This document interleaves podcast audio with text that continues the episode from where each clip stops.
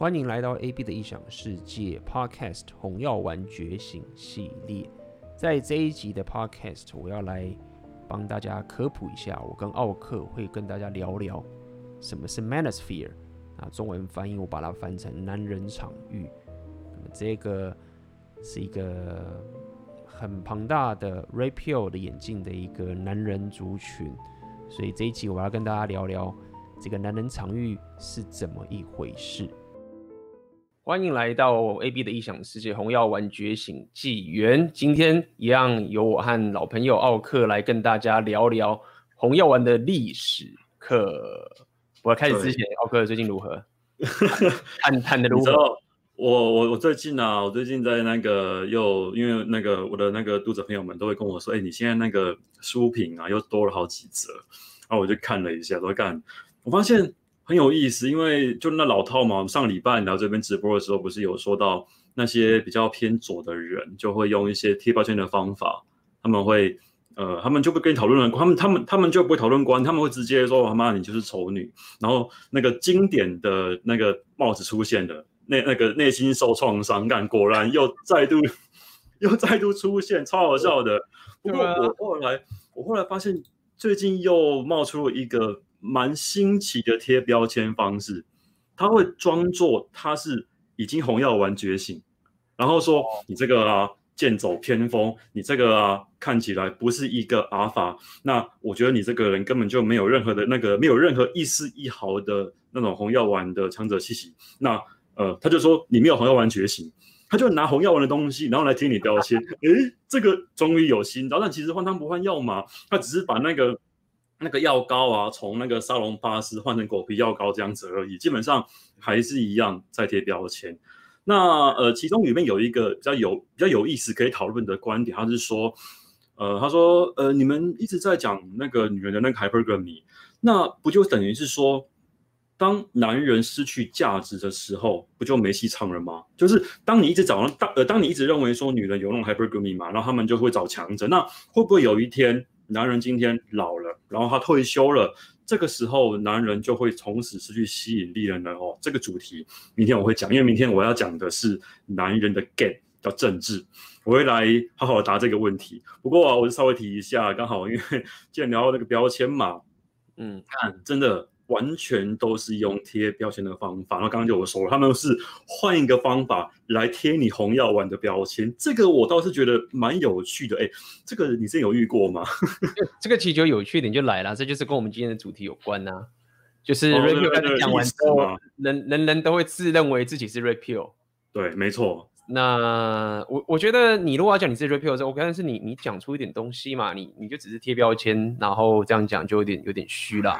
像你后面那个，他既然有有有提出个疑问嘛，说那你 Hypergamy 这个之后，呃，男人的如果没没价值的话该怎么办？我觉得这至少有想要聊啊。但是如果直接挑说我才是正宗的 Red Pill，可能吧，他可能就说我我这书评只能写这么短，但是我觉得也也也太，他那个那个那个东西，我觉得也是太也太怎么讲？他就是想要断啊，很武断。目目前就新增三折嘛，最新那一折呢是用我刚刚讲的，用红药丸的标签，用红药丸的框架来贴你标签，所以什么剑走偏锋，看似看似理性，可是它其实还是一样在贴标签。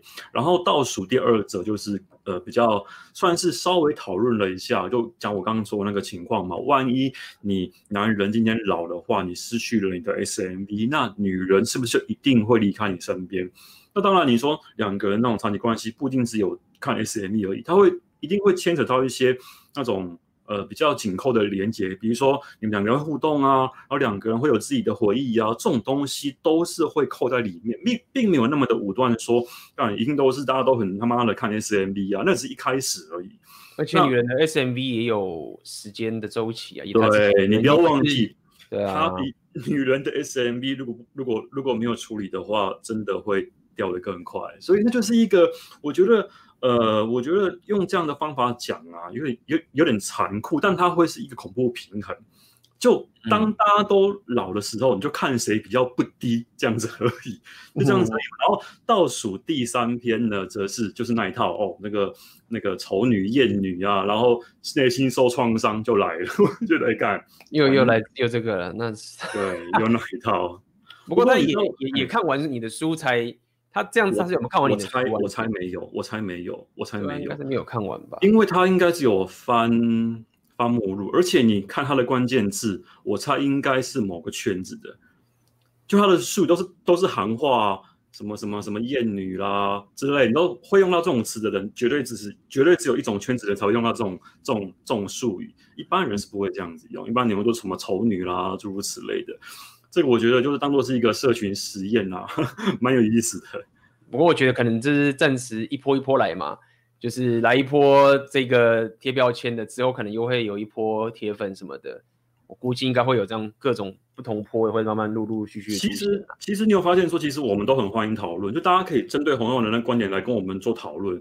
然后你说你要这样贴标签，那我们真的没什么好讲的啊。你标签你完全没有要讨论任何观点，就只是说干他妈你丑女艳女，然后你心里受创伤，那这样有这样有什么好讨论？那这样就在他妈打那个打那个战争而已啊，告就比谁那个说话的那种方式比较大声而已啊。那其实没什么意思，嗯、说真的。嗯，所以所以今天我们其实。要聊刚好其实是站来站去的啊，也我们也可以刚好聊一下，因为毕竟我们了解 Pill 还是从西方传过来的嘛，这个是大家都知道的事情，所以大家可能要了解一下，其实这一场战争老早在两千年初的时候就一路走到现在来了。台湾可能我们现在搞不好会，我觉得有趣，我有在观察会不会也跟着一样，西方就是重走一波的这个情形，呃，这个有可能。呃，只不过这个还在还在观观察当中。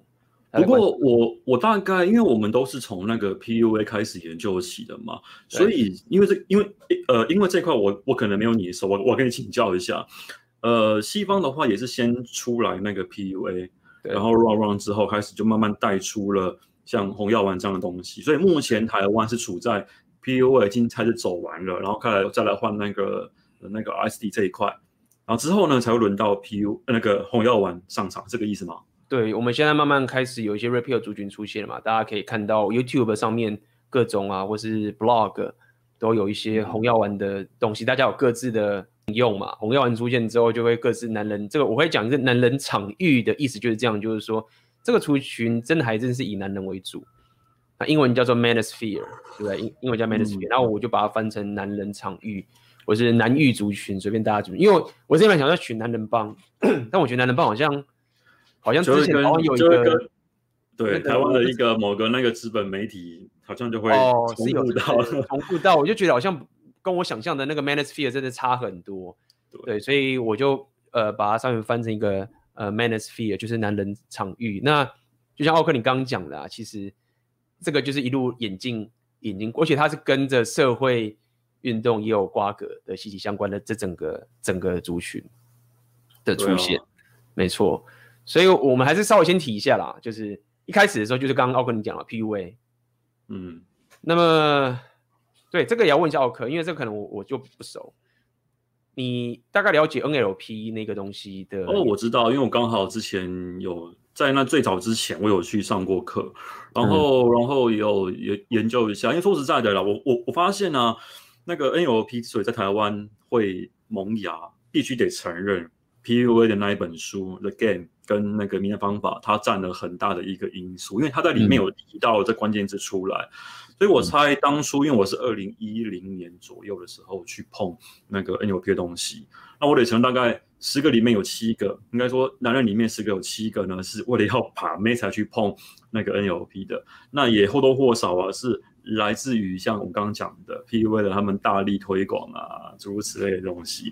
那它里面呢，就会有很多很多种各式各样的一些技巧，包含我们所谓的心锚，这应该很，这应该你这个你也听过，嗯，心锚嘛。然后或者说像什么催眠之类的一些呃用语跟用词啊，就用在里面。像我记得那个最早的那个快速诱惑法 Rose 啊，它不是号称说好像。去那个喝咖啡啊，然后不知道用什么手法，好像几分钟之内可以把那个服务生推倒。他就是靠这个东西，然后开始闻名于世，把那个 NLP 这东西呢开始这样发扬光大。然后之后就会开始把 NLP 东西开始应用到像迷人方法里面的一些东西、一些技巧啊，然后都开始慢慢上去发扬光大。那得承认啊，他的确是从这边啊开始慢慢去研究起的。啊，这个蛮有意思的。那我之前去碰，因为我我我后来发现这一门 NLP 这门学问，它最早最早最早，呃，它其实也是一门，它它要我讲的话，我觉得它很像是武术里面的 MMA，嗯，就他把各门各派厉害的东西，通通都挑一样出来，像那个像那个时候李小龙不是，他就截取了各家武学的那个呃厉害的东西嘛，然后他他用了像什么拳击啦、空手道，他把通通都通通都抓得出，然后包括像像像咏春拳，他也把它放到他的那个体系里面去，然后创出了一门叫截拳道的东西。那用这概念呢来推广他的武术，那我觉得 NLP 的它本身也是跟这个概念蛮类似，他用了像什么所谓的那种呃什么完形疗法啦、诸如此类，它很多很多很多的名词，因为我我学的没有很深，我只能够说他自己基于这样的一个概念拿去衍生出来的。嗯，但他的确，他的确帮 PUA 奠定了很多我们所谓招式的理论基础，从他这边来的，这个这个是毋庸置疑的，没错。所以，所以 NLP 其实就跟 PUA。呃，其实有很紧密的相关。那像后来早期的这个闽南方法，对不对？The Game 那本书等等的。那么，所以第一个想要跟大家讲的是 Pick Up Artist，PUA，台湾是叫做把妹达人，是不是？或者是什么阿哥的台湾的翻译？哦，敢说到这个，对，你知道现在这个 PUA 这个词现在很黑了，现在大家都把它把它拿来跟五步陷阱连在一起，只要。这个这个真的很靠背，你知道，这就是我觉得我们就是红药丸到时候也会要提防的一件事情，你知道吗？嗯，因为任何一个学派啊，它到最后一定会有人渣出现，嗯，然后人渣呢就会开始就是拿你这个旗号啊，开始那边乱搞啊，然后 PUA 也是一样嘛，那时候传去对岸之后呢，的确有人是蛮正派的，会搞那种接搭，就是很 PUA 那种做法，但就会有人为了要推妹，然后就妈搞逼人家自杀怎么样，所以你看后来啊。从对岸到台湾都会有一句说，这个女生又被 PUA 了，就自杀。他妈的超靠背的一件事情，把这个把这个名词给绑架。对，但没办法，因为就被这种就被标签了，所以我觉得这种证明的一个工作必须要。必须要真的要默默默默默这样耕耘，不然的话，那个话语权被拿走的话，你这个 PUA 这个词啊，我现在都觉得你现在这样贴出来看，我就觉得我是不敢这样子的，因为我觉得 真的会黑，真的已经黑了，真的。嗯哼，所以我们就是要跟大家聊聊嘛，就是 PUA 的这些东西，让大家其实很多人都了解了啦。不过我们今天就要跟他讲在 Manosphere 嘛，那么其实说到底，PUA 说到底其实就是一个。你也可以讲说是一个社会实验吧，或者就是说男人跟女人大量相处吸引经验的一个一个，不要讲理论，就是一个结果，大数据的实验，大数据的实验的结果。嗯，那么这个结果就产生出来一个很多男人一堆一堆男人就是会完全开始去实做这个情形。对，比如说我们讲一个最。比较跟 PUA 里面最基本的，比如他们就有讲一个这个三秒嘛，就是你开场的时候，三秒法则、妹三秒法则等等这些情形，然后会告诉你说你在跟妹子相处的时候，呃，比如说我们还有讲这个预选的这个机制嘛，对不对？预选的这个机制，它会开始有一个一套系统理论出来。那闽南方法它最早的时候，他们讲是 M 三模型的那个东西，它算是一个最早期的一个 PUA 的教父，这样一个出来的一个族群。OK，它大量跟妹子实做的。呃，经验的一个结果，所以我觉得这个其实是蛮蛮蛮珍贵的一个一个资料。对，那当然你可以说有些人走五步陷阱面，那种什么情形也有，对，但是也有变成变成什么？我们刚刚讲这个就是闽南方法是属于 PUA 一点零嘛，嗯，那么后来慢慢的也有一个所谓的 PUA 二点零，因为就是你刚刚讲的 PUA 一点零的时候讲太多这些招式 NLP 这些东西起来，所以大家实在是受不了了，就是一直这样弄。那包含那个时候还没有 Red Pill 的觉醒的知识，还没有完全成型，所以很多人就是一直把妹，一直把妹，一直把妹，但是最后进入关系的时候，就不知道该怎么跟妹子建立两性动态了，因为他记得本人啊，就你本人啊，对啊，对啊，对啊，早期就是这样嘛，对不对？早期就是你本人啊，对，所以 PUA 一点零就遇到瓶颈。那接下来这个 Inner Game 就是我们前前两年台湾的时候。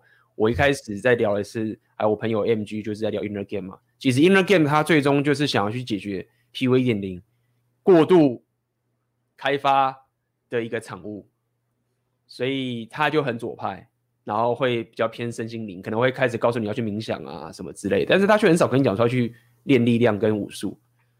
这个我觉得很有趣。我觉得很有趣一点是，你自己想，就为什么 Inner Game 它其实不太会。告诉你要去做武术，它里面有人是有去健身啦，但是他们最常讲的就是一些冥想啊，一些比较灵修的这种这种东西。那他讲就是比较身心灵的的这个情形，所以 PUA 一点零跟二点零就是一路研研发出来，然后他们当时最有名的就是那个 Real Social Dynamic，一个美国的 RSD 的一个组织，然后但是现在已经没了。我，我好奇问一下，你看过有哪一个 PUA 教练有在练舞的？好像没有。呃，二点零的没有，一点零的会有，所以一点零的呃会有健身。对，我记得我一点零的时候，我翻那个 The Game 里面，然后它里面就因为它里面很多故事，然后很多人物。那我忘记哪一个人物说他有用一个技能去跟那个 Style 就那个型男去换他的技，然后他的技能是那个以色列格斗术，他拿这个技能跟型男去换这个技能，嗯、就两个人是就是就就就技能交换嘛，所以看起来还是有在练武的啊。对。还是因为还是有在练武，但是二点零的话，它确实少一些。但是二点零本身某些教练，他们还是有去健身等等都有。但是他们针对，因为二点零它要讲究身心灵，所以他你如果长太帅，你就没有什么说服力，你懂吗？你的硬价值反而反而反而让你的那个你的品牌比较。你懂啊？就你叫里奥纳多，或是叫一个很壮的人去把妹，然后他再把刀，你跟他讲真心理。所以，所以我好奇问一下，所以目前我我我我你你知道，因为你今天跟我讨论这个这个题目啊，我稍微想了一下这个理论架构能不能够套用在女生追男生上面哦。然后你刚刚那句话讲出来，我就大概懂了。嗯、大概如果要以女生来说的话啦，他们就没有经过 PUA 点，他们直接就跳 PUA 二点零。嗯。那些 我这么讲很直接，现在十七分了，你可以稍微讲一下。嗯，第一个呢，出来教女人追男人的呢，不能够是正妹，有没有？没有发现？对不对？嗯、正妹的话，基本上她的受众是男人哦，大家不要搞错哦。像之前有我们讨论过几个，那个名字我们就不讲了。正妹的受众基本上是男人，不是女人。而如果那个受众是锁定女人的话，绝对不能是正妹，而且你知道。也不能减肥，这超好笑。也不也不能减肥，也不能减肥。减肥的话，你就会说：“我靠，你你你现在怎样？你现在居然屈服于媒体洗脑的审美观，然后然后可能会会因此而流失客源。所以它不仅不能变瘦，好像真的是这样。因为因为正妹的话，他们的烦恼应该应该会是说，一直从对从里面。怎么样去过滤对象？怎么挑人啊？不过你不过你讲的这个很有趣，你知道什么样的女教练会很正吗？就是她是教男人把妹，教男人啊，对啊，对啊，教男人把妹的女教练就很正啊。然后我忽然发现这是很有趣的事情，对啊，所以他的那个那个受众就已经很区分出了。基本上你看一个正妹出来，就是他的那个客群啊，绝对是男人。因为像我今天在我那个群里面就讲，就有在提了。怎么讨论什么姓氏的啦，干这种啊，只要是正妹的话，绝对他的那个那个那个 TA 啊，一定是男人，绝对不是女人。女人的话，基本上看个脸就知道，你就知道他的那个客群啊是男人还是女人了。这个其实非常的明确，超好笑的。因为你这样讲的话，看女人他们基本上好像也没有扯到 RSD 哦，基本上没有哦，他们的那个体系就一条就就一条技能树而已，就是 PUA 二点零。全部在那边冥想啊，然后阴性能量有没有？然后你要那个呃，要我听说国外是有一些是，他也没有很真，但是他是教人家怎么去养贝塔，嗯，这个去钓那个有钱的男人，这个是有，这个算 PUA 一点零对不对？这样算一点零，对，这个算一点零。的话，大陆那边也，大陆也很多啊，应该很多，台湾可能还没有，对，台湾可能相相对少，现在台湾相对少。所以，所以其实这这蛮有趣的，就是他们有一些各自都有一些族群，就是大家不要一直觉得说啊，PUA 就是五步陷阱那种，就是你太狭隘了，就是你只是看那个媒体当讲五步陷阱。那今天就在还教教育大家，就是 PUA 其实是一个很多，我们今天只是把一些重点的一些比较流行的讲出来而已。那 PUA 二点零后来因为太过太超过了，就是太身心灵了嘛，每个人都跑去冥想啊，然后就是搞一些念力什么，没有念力啦，但是呃，他会用一些很。其实我觉得，奥克，你有没有去参加过一些场合，或者是一些演讲，或者不管是什么样的人，他们讲话的时候，其实你可以感受到那个人的气场。他可能话没有很多，但是他在跟人家对话，或者在在在一个群体的时候，他会有影响力，大家会被他给影响。有啊，有没有过这种情形？有很多这种人嘛，对不对？那么这个东西，你说你要怎么去用 P P V 一点你的技巧去教这些人？就是说他如果没有实力的话，或者什么，你很难去教嘛。那么 PU 二点零在这方面，他们就琢磨的很深。他很强调，你可以透过非语言的的力量去影响对方。这样讲好了，身心一致之类的嘛，对不对？对，呃，也不能讲身心一致，就是他会要你去做一些，比如说很让你做情绪煎熬的一些训练。哦，或者对不对？比如说，比如说你你敢讲话嘛？你不敢讲话，你不可能影响别人，所以他会去做一些很超出你身心煎熬的，比如说在你在马路上大喊。干超成功学的，对超成功学的，这种情形。那他会促使你的一些情绪上的煎熬嘛，啊、或者是他可能就是会要你就是拼命的去跟妹子搭讪，就是拼命的聊天，然后让你进入一种社交的精神状态。那你说这个东西它有没有效果？当然有。他们就是很注重这种情绪、身心灵的的一个进化。因为为什么？因为我们要讲，你们要讲历史，从 PUA 一点零开始的时候，因为当时大家遇到一个瓶颈。迷男方法的瓶颈，所以衍生出这个 PUA 二点零的方式，所以这两个要讲在一起，你才会理解为什么他会走到这个身心。那当然，PUA 二点零它的副作用是什么？就是大家说这群人走火入魔啊，喊来喊去啊，然后或者是弄造成这样困扰啊，或者什么什么之类。但是我觉得这些人他们也怎么讲，造成不了什么伤害，你知道吗？就是你懂吗？就是比起以 Red Pill Hypergamy 上面来讲的话，PUA 一点零的威胁比较强。PUA 二点零其实还好，所以对，因为他就解 debuff 而已啊，那基本上取决于那个人的本质怎么样。对，那妹子她就是妹子就会觉得说，好，你们就你们就是袒露展开你们所有的东西嘛，那就平等主义啊，就没事啊。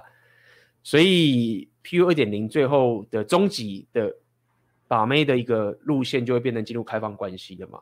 你自己想想看，就是你你你走这种身心灵派一个平等主义派，一定会这个样子，一定会。你后来想要把到很多妹子，你想要跟很多妹子上床的时候，假设你还是往那边走的话，那你自然就会走向开放关系。这个我们上次直播说过，绝对不要碰这种东西。对，所以所以我对开放关系的想法就是说，除非你自己太有选择，那你太你怎么样，那你你怎么去搞？那当然了，对不对？而且你你有能力搞开放关系的，假设你真的很有选择的人。你其实也不用用开放关系啊，就是你是可以跟不可以的。但是开放关系上的本质其实就是让 hypergamy 的的的那个东西有点失控。你就是让妹子可以无限的去去呃怎么讲，让她自己 hypergamy 失控的一个情形，会变这个情形。所以当时有人讲 PUA 二点零啊，其实是那个女本位的阴谋。搞出来的，对不对？这 是阴谋论啊，但是我觉得还蛮有趣的，大家可以听听听听故事嘛。因为结果，对啊，对，结果走到最后，的确对他们有利。不过我后来想了一下，你知道，我觉得这个东西很妙，因为你看，呃，包含整个历史啊，包含像女人的部分，他们都会有女本位主义在后面做大外宣，会一直帮你可能说洗脑，然后用那个蓝药丸制约啊，包含像结合像迪士尼电影啊、偶像剧之类的来。帮男人洗脑，以及我们的常讲的嘛，阴性能量哦，男人男人要 男人要有所谓的女性特质才会有魅力。你看，它的本质就是一个女性对男人的一个大外宣，但怎么没有像这些 PUA，他们从来没有一个都是，所以我们也来搞一个教育的方法，来把女人教成我们要的样子，没有这样的一个思维存在，大家都是在那边讲我要怎么样 gain，我要怎么样去呃解自己 debuff，我要怎么样去练这些惯例。就没有一个像我像我刚刚说的一样嘛，没有一个想说好，我今天要来把我的理念呢，来推广过去，把它打造成一个对男人有利的一个场域，这样的思维好像没有存在过，也没有出现过，对不对？呃，之前没有，但是我跟你讲，越现在开始会有了。Pill 的这些极右派的人开始走这这个路线，就是他们开始会教育妹子说如何当一个好的这个红药丸的，不一定红药丸，他们他们。就是比较偏男权运动的，已经开始有，国外就是开始有了。是走男权吗？我觉得男权是男权，是算传统主义。哦，那 OK，传统主义 OK，那没错，那没错。是男权，就是他们开始就是说如何当一个，就是其实现在很多妹子啊，他们当然我知道大家看到主流媒体一定就是觉得说，一定会说啊，女人就是要工作啊，有自主权，这个一定是最好啦，什么什么这件事情。但是有很多妹子她们不这么想哦。是啊。很多妹子她们是想要享受福利的，或者享受自己的角色的，就是我我干嘛要去做那些事情？男人做就好了，对不对？为什么我要去做这种事情？我干嘛把自己弄弄到那个职场上去弄这么斗争的事情？就我想这样做吗？男人去做就好啦，对不对？那我要做好我的部分呢、啊。可他们也不敢把这样的话讲出，因为他们即使很想爽，因为他们的周围主流媒体让他们没有办法讲这件事情。但是我就要讲，为什么要讲这个点？就是国外已经有人开始说，教你如何变成这样的妹子，就他们要反过来，要再回过来去做这件事情。那这个挺有意思的、欸，很少。对，那这种活动一出来之后，当然就被人家骂到死了。就是说，你知道很好笑，就是那个，就他只是一个讲座，说我教你如何当个传统的这个女人之类。别讲传统，你懂意思吗？就是说。跟这些传统新时代女性相反的这一种这一种女人，这样讲好了，就他们就开这样讲，然后很多人参加，就就一些主流媒体爆出来嘛，他就说你你这个是什么东西？就是丑女嘛？这女生为什么你教？就是很有趣的点，就是在就是你刚刚讲说好的言论自由呢？对对，对，就是说如果我们教妹子怎么去有这种传统美德之类的话，现在你这样说的时候，你是真是很不正确的哦。对，你教妹子什么什么什么这个东西的哦，在国外是这样，台湾好像我觉得没有。我觉得要换个话术，你知道吗？你不能够把传统美德这四个字搬出来，你要讲如何过着不用上班爽爽过的人生，或者是说如何过着男人把你拱着，然后男人让你不用工作的一个美丽人生。这样但是对，但是但是其实我我会这样讲因，因为讲传统美德的点是我必须这样讲。后来我慢慢的发现。就是你真的要可以享受这个红利的服务，你真的要享受很棒的红利的服务啊，你还是不能偷懒。是啊，本来就是啊，不能偷懒。对，你还是不能偷懒，所以你不是躺着当没事干的人。对，所以他们说教的点还是说你还是有努力的方向，但是你你不是懒女人，就不要搞错了。当然是你的电脑很爽。你知道这就很像是我之前有提过的那个案例，因为那时候直播包你在不知道，我就有说说有一个女生，这这个案例好像在 PPT 那边出现过。她说她小时候呢，她老妈因为她单亲嘛，她老妈教育她，那跟她讲。你你你今后啊，不要去冲什么职场，你你也不要去他妈跟男人在那边拼什么什么升迁啊，你只要呢，第一个你读诗词，就学音乐，然后去学那些美术，然后呢，把自己打理得很干干净净，看起来很像个千金，谈吐优雅有内涵，之后呢，你就去那种什么舞会啊什么的就够了。嗯，然后那时候不知道说干为什么要这么的老派，然后我他妈的我女生不工作。但是他后来就懂了，原来这个样子啊，才可以被优质的阿法给看上。嗯，但这个太政治不正确，因为他那天这样子讲，他没有用我们的说法讲这件事情，所以看起来就很像是一篇哦，原来这是一种另类的一个人生抉择。但你说穿了，就是我们红药丸讲的，就把自己弄成是一个三观正确嘛，然后品性好的一个女生之后呢，奇货可居，阿尔法就又感这个妹子不错，三观好又正，什么都好好，帮你挑走之后呢，让你享受那个红利，说白就这个样子啊。但要换一个说法，大众才能够接受，这个就很很很需要那个言语的艺术啦，真的。然后我现在我觉得，刚你奥克讲那个是，其实你内心会觉得就是说，哦，如果你有自己的事业啊，你完全没办法当阿法的长期伴，其实不一定哦。就是你刚讲是一个比较。好的正常做法，我想告诉你的是，其实很多现在很多女人都妹子，她也同样很觉醒的，她也照顾小孩，照顾家庭，然后她也有好的事业。那你可能女生会觉得，干妈的傻小，我要做那么多，没有啊，就是没有要你做那么多啊。我只是告诉你说，很多妹子她说我喜欢事业，我喜欢打拼这个事业，但不代表说你要把男人压在或者一个平等式的看待。那些妹子，她们是一个就算是一个很棒的一个有个很棒的事业，她们男人妈超强的。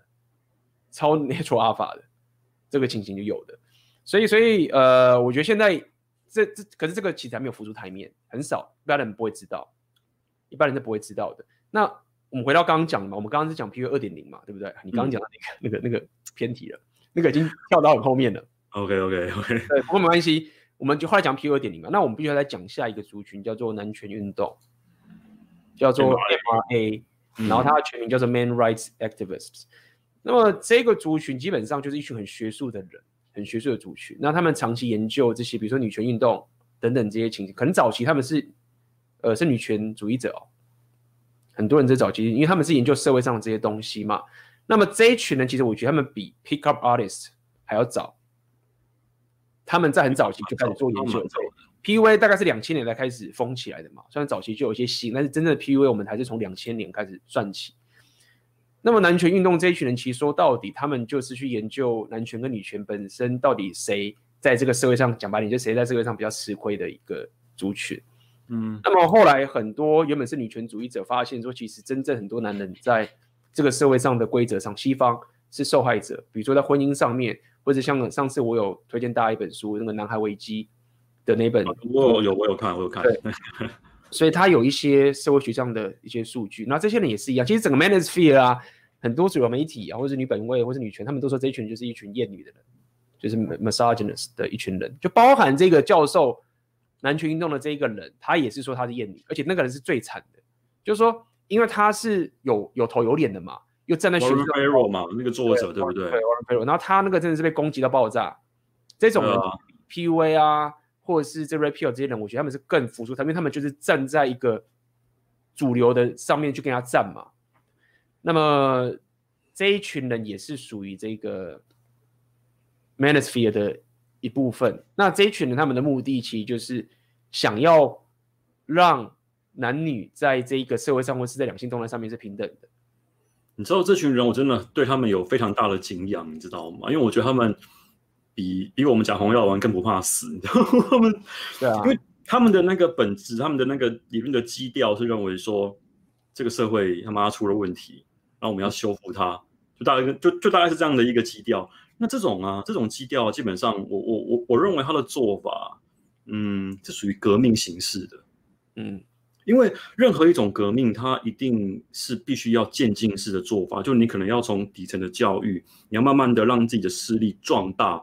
那才有可能说好，你可能拿呃可能拿下席位啦，就跟斗争一样啦，就跟斗争一样，你要先从底层爬到高位，然后再透过很多收买拉拢，然后找一些人帮你挺这个运动，你才有可能做到你想要做的事情。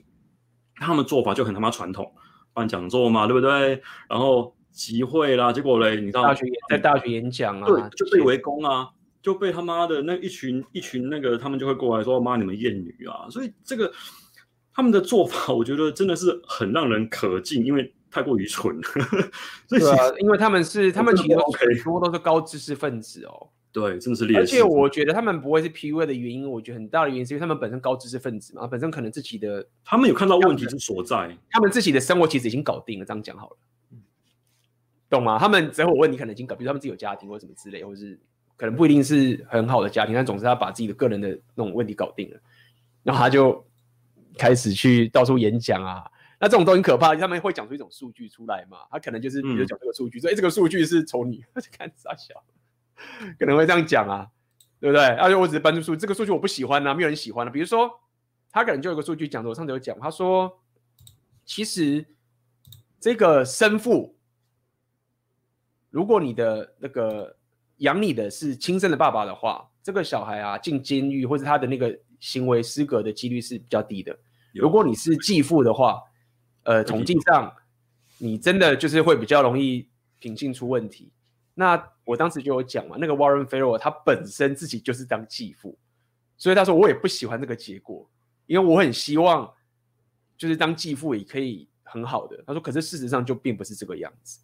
那包括很多单亲妈妈事情也是一样啊，你去讲说单亲妈妈有问题，大家也会讲单亲妈妈很辛苦什么什么。统计上监狱里面的人。大部分都是单亲啊，对，真的，对吗？所以，所以这个其实一讲出来之后，就会让人家说你很丑女啊什么等等这件事情。但是，呃，整个 Red Pill 啊，其实是受惠于这群人居多，因为没有这些人的话，他们没有坚实的科，呃，不要讲科学，那个学术上的理论基础。所以，整个 Red Pill 的理论呢、啊，经由男权运动的这一群人的理论，加上 PUA 的这些勇士。对，真的是勇士啊！就在跟妹子们弄弄弄弄弄弄弄，然后才会因为因为男权运动他们讲的理论其实不太不太扎实，不太不够接地气，然后要靠 PUA 去弄出实实际的一个实验结果回来之后，然后才会开始有这个 Red Pill 的理论出现。所以基本上你对这些知识越能够越能够理解的话，基本上你的一些决策会更加的。有有理论基础去支撑，这事实上就是这个样子啊。但是你看，像我，你看我像我们讨论这种东西，都会很老实的这样讨论。因为我目前这样看看，我因为我又喜欢把这套东西搬到另外一个性别去看，我看他们的学术基础发展到什么样的地方，就看他那个技能数可能很高一层，他们就只有点最底下那一层，就那个士兵那个那个职业而已。我们可能已经发展出僧侣，僧侣有很多种嘛，然后战士很多种嘛，然后盗贼很多种嘛，他们就底下一个最底下的一个士兵，然后就拿一个士兵贴标，哎，你他妈怎样怎样怎样啊，就用这样的一个。低阶的一个技术，他们有发展到那个、啊，他们有发展到那 L G L G B T 啊，感觉也真可怕、啊。对，另外一个那个、啊、另外一个阶层，那个那个东西送上去啊，等等这些情形，其实，但是我觉得那个就那个就很远了啦，那就很远。所以所以男权运动，我觉得我对这些人是就像跟奥哥讲一样，就是抱抱着他们敬仰的。觉得感谢你们，我觉得不会对，感谢你们，呃，做出这么的，就是有点类似大爱的，也不讲大爱，怎么讲，就是奉献。他们就像是要抢滩登陆第一批被那个机枪扫射的那一群人，然后让我们有机会呢，从他们的尸体后面这样挡着，然后往前，然后往前走，他们就这样的角色。哎，真的是，呃、就就是这样子。那那这个其实到目前为止，大家就可以理解，就是 Rape 其实跟男权运动的知识，还有跟 PUA 的的真真枪实弹的东西是息息相关的，才会有这么多的是呃理论出来。那但是下一个我们就要讲一个，在后来最近期开始夯的，就是所谓的 MGTOW。米格道民工，这我最爱了。哎、欸，这个米格道好像还有分到二点零，是不是？这个等下听你说好，因为我今天查了一下，哎、欸，米格道居然还有二点零这种东西哦。因为因为先讲一点零嘛，因为一点零就是说，因为后来女本位或者是整个西方的法律制度等等的，已经太偏袒妹子了，就男生基本上就是，比如说结婚之后就必死，包含女、嗯、呃 sexual revolution 啊等等这些情形，然后那些很多男生他们其实当时都没有红药丸觉醒。然后被削到谷底嘛，对，那他们最后就是他妈的，我不我不跟那个这个社会玩了。他们其实一群，他们其实一群真正的要对抗体制的人，只是他们对抗方法不是用人权运动的方式，他们不像人权运动是有个群，他们就是完全改变自己的生活形态，就完全不跟妹子有瓜葛，然后只走男人的路。然后这边要讲 m i k t o w 最早期一群人，其实是一群很成功的一群人。因为他们就是因为成功被妹子削爆了之后，然后最后就可能遁入空门嘛，对不对？空门，你不要讲空门啊，空门是出家，他们还是做一些，还是有那个，还是有，还是有这些，比如说还是有 social 嘛，对 social，但他们还是有一些提升，比如说他自己去登山，他做一些很极限的东西，然后自己很有钱啊，然后就是妹子不要进来我的世界，就男人走自己路。嗯、然后这一个这一群人，因为跟因为这这要讲哦，这个其实是因为 system 的关系，是因为政府的整个法律机制跟整个环境的问题。那人说不玩了，然后忽然一群很强大的声音就在网络上出现，叫 MGTOW。那这一群人应该是二零一零年之后开始出现的，等等。那也没那也没多久哎、欸，人员比较很比较新，他们比 Repeal 还要晚。对对啊。那他们当然就是也懂 Repeal 的理论嘛，所以呃，这一个整个族群就很壮大起来。会忽然因为有女权中的时候，大家开始这种东西大家很不爽嘛，然后一群忽然男人都可以。当自强这种感觉就跑出来了，然后这一群人他们的他们的中心思想就是要完全不跟体制玩，不要讲他们没有要推翻体制，他们其实我不跟体制玩，就是说你不要再叫我要帮你们做任何事情了，我不结婚，你不要这边要我结婚，然后要我付出这些所有东西，你就在把我这个生命弄走，我只要不结婚，你拿我没办法。就这个，我也没欠你，我也没欠你，所以谁说我他妈一定要结婚的，对，对不对？我干嘛要负你？我干嘛负责任？我不要负责任，我又没有权利，我干嘛负责任？我走之后我自己过得很爽，嗯，而且我想打炮我可以去打炮，我干嘛要去结婚？我干嘛要小孩？就不要。然后这一群的这一群人，其实在国外是非常非常的火热的，非常非常火热。然后你会觉得说啊，很多人说啊，妹子说不要结不要结，没有，其实后美国很多或者国外很多女生就会觉得，为什么现在男人都不结婚？没有人在，你有听到人家男生讲为什么女人都不结婚吗？其实比较少。对啊，真的只是这样，因为他们知道事情的状况。哎，不过后来我发现，讲台湾可能会，台湾没有台湾，我觉得台湾会哦，台湾可能会觉得女人不结婚，台湾还没有经过那个太过极致，对啊。你刚刚讲什么？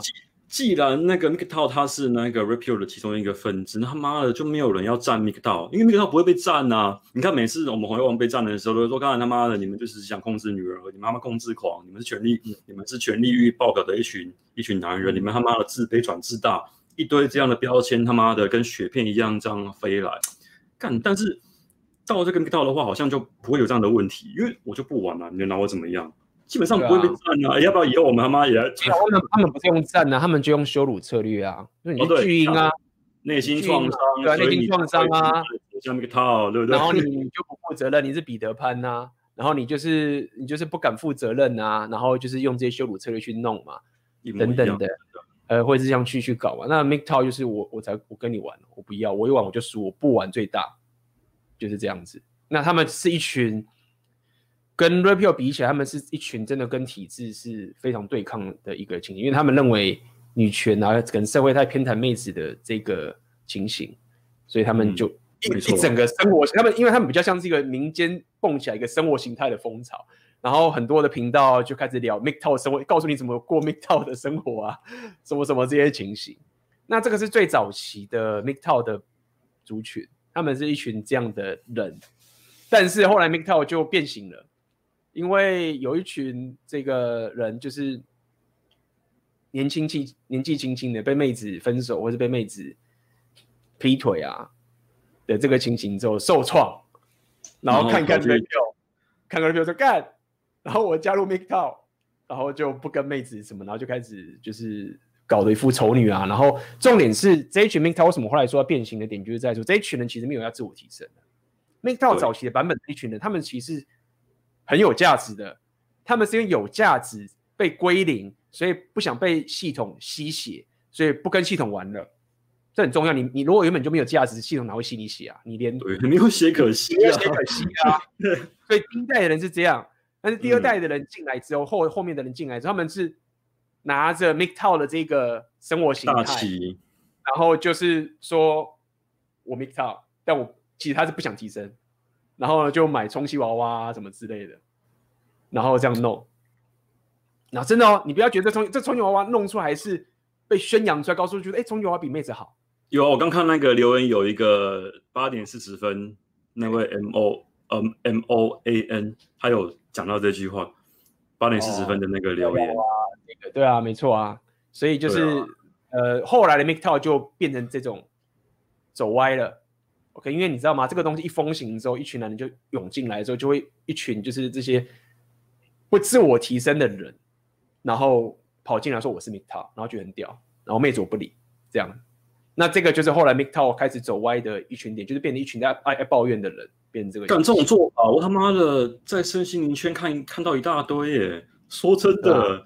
所以其实说到底，很多族群就是总是还是会有一些都是干一样的事情，可是他妈的 真的。所以，所以我们经常就会跟大家讲说，你你早期你现在不要走 MGTOW 的点是，其实你很容易找借口，就不不提升，对吧？你看嘛，因为你没有，因为你没有在竞争啊，你没有竞争的话，你就没有那个机会去验证你现在的那个那个价到什么地方，那是一个很可怕的事情，因为整个被那个系统洗进去一个无尽的漩涡里面。干那个很可怕的那个东西，我觉得还是少碰比较好。因为照你刚刚那样讲，我后来发现，看我真的我又把它重新的性别兑换了一下来看这件事情，我发现看好像有某些教女生追男人的团体也是有点这样的一个趋势。刚刚讲了嘛，他不鼓励你减肥，他也不从来不讲说要提升自我价，就是啊，你就摆姿态。然后跟男人说呢，你要有阴性能量才能够成为一个好的男人，然后摆那种姿态啊，来去来去跟男人相处。看道理也是一样。第一个，你他妈你不你不自我提升自己的价值，没有。然后想要用那些话术啊来去呃翻转整个市场的一个走向。我靠，这个我得我得承认呐、啊，这个做法本身很有效率，因为其实男人真的比女人好洗太多。你看我们你要洗男人的话。有迪士尼帮你，有好莱坞帮你，我们男人他妈的没有，可能他妈就是我们两个在那边嘴炮而已，然后时不时还要被贴一个什么你们内心受创伤的一个标签，超可怜的，你知道吗？哎，实在是，就是招招式都是那几个将军一样的，都是一样的，所以所以所以 McTow 后来啊，就是有一群人就后来不做 McTow 了，因为他们发现说我是成功者，然后我宣我被我被我被这个系统榨干，弄弄弄爆炸之后，然后我开始提倡这样的生活形态，是为了要帮大家说你不要再被这系统给弄爆了，就没想到产生的副作用反正是一群年轻仔小伙子拿这个当借口不提升，所以他发现说有一些人就会发现说，如果我再这样宣扬这个 MGTOW 的话，其实也许不是那么好。因为这个东西不是在你年轻的时候就应该去追求的，说我跟女人不相关啊。对，那么但是我必须还是要讲，就是说大家也不要对 MGTOW，因为我们讲这整个故事嘛，大家不要对 MGTOW 有太过偏见的想法。因为有些人你自己有价值，你想好好过自己生活，你有价值，你有选择。然后我我我做的好好的，我的生活太丰太丰富了，我想去哪就去哪边。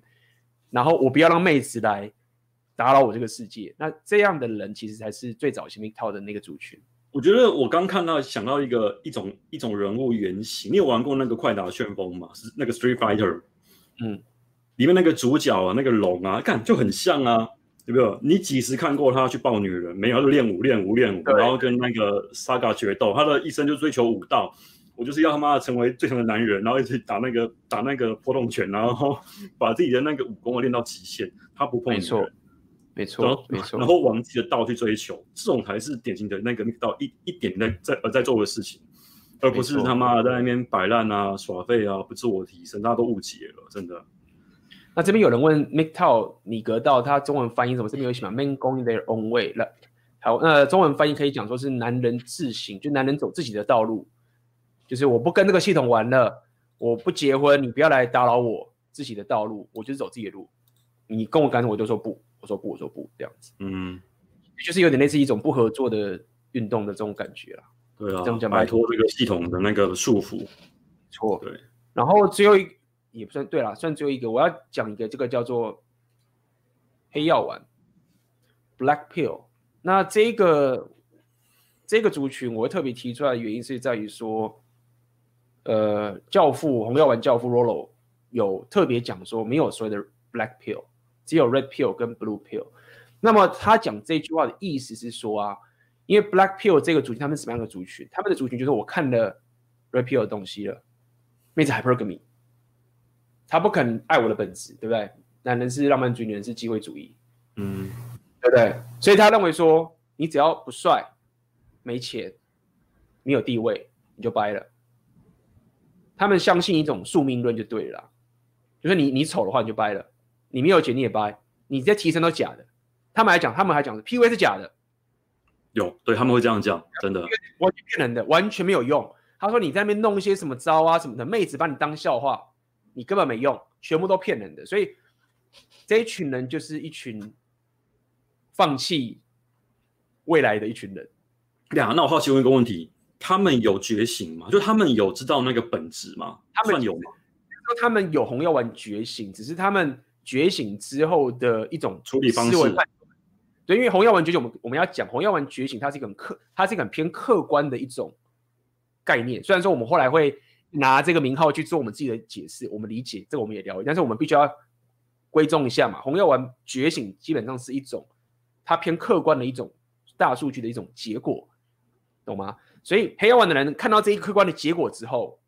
他们下定论就是说，干宿命论，车马炮嘛，有车才有马，才有炮可以打，是这样讲。对，对，然后或者是我现在就在把到一个妹子啊，这个可能他就说他一定会还不给发作，跟别的男人跑，遇到个比我更帅的人、更好的人，他就一定会跑掉，等等这些情形。那这群黑药丸的人其实跟刚才 MGTOW 的后面的那后后期那个小屁孩版本有点像，Incel 吗？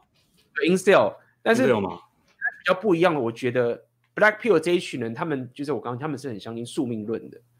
宿命论就是我刚刚讲，他们就是你只要有人跟你讲说啊，你不帅、不高、不有钱、没地位，你就掰，这种就是典型的黑药丸的人。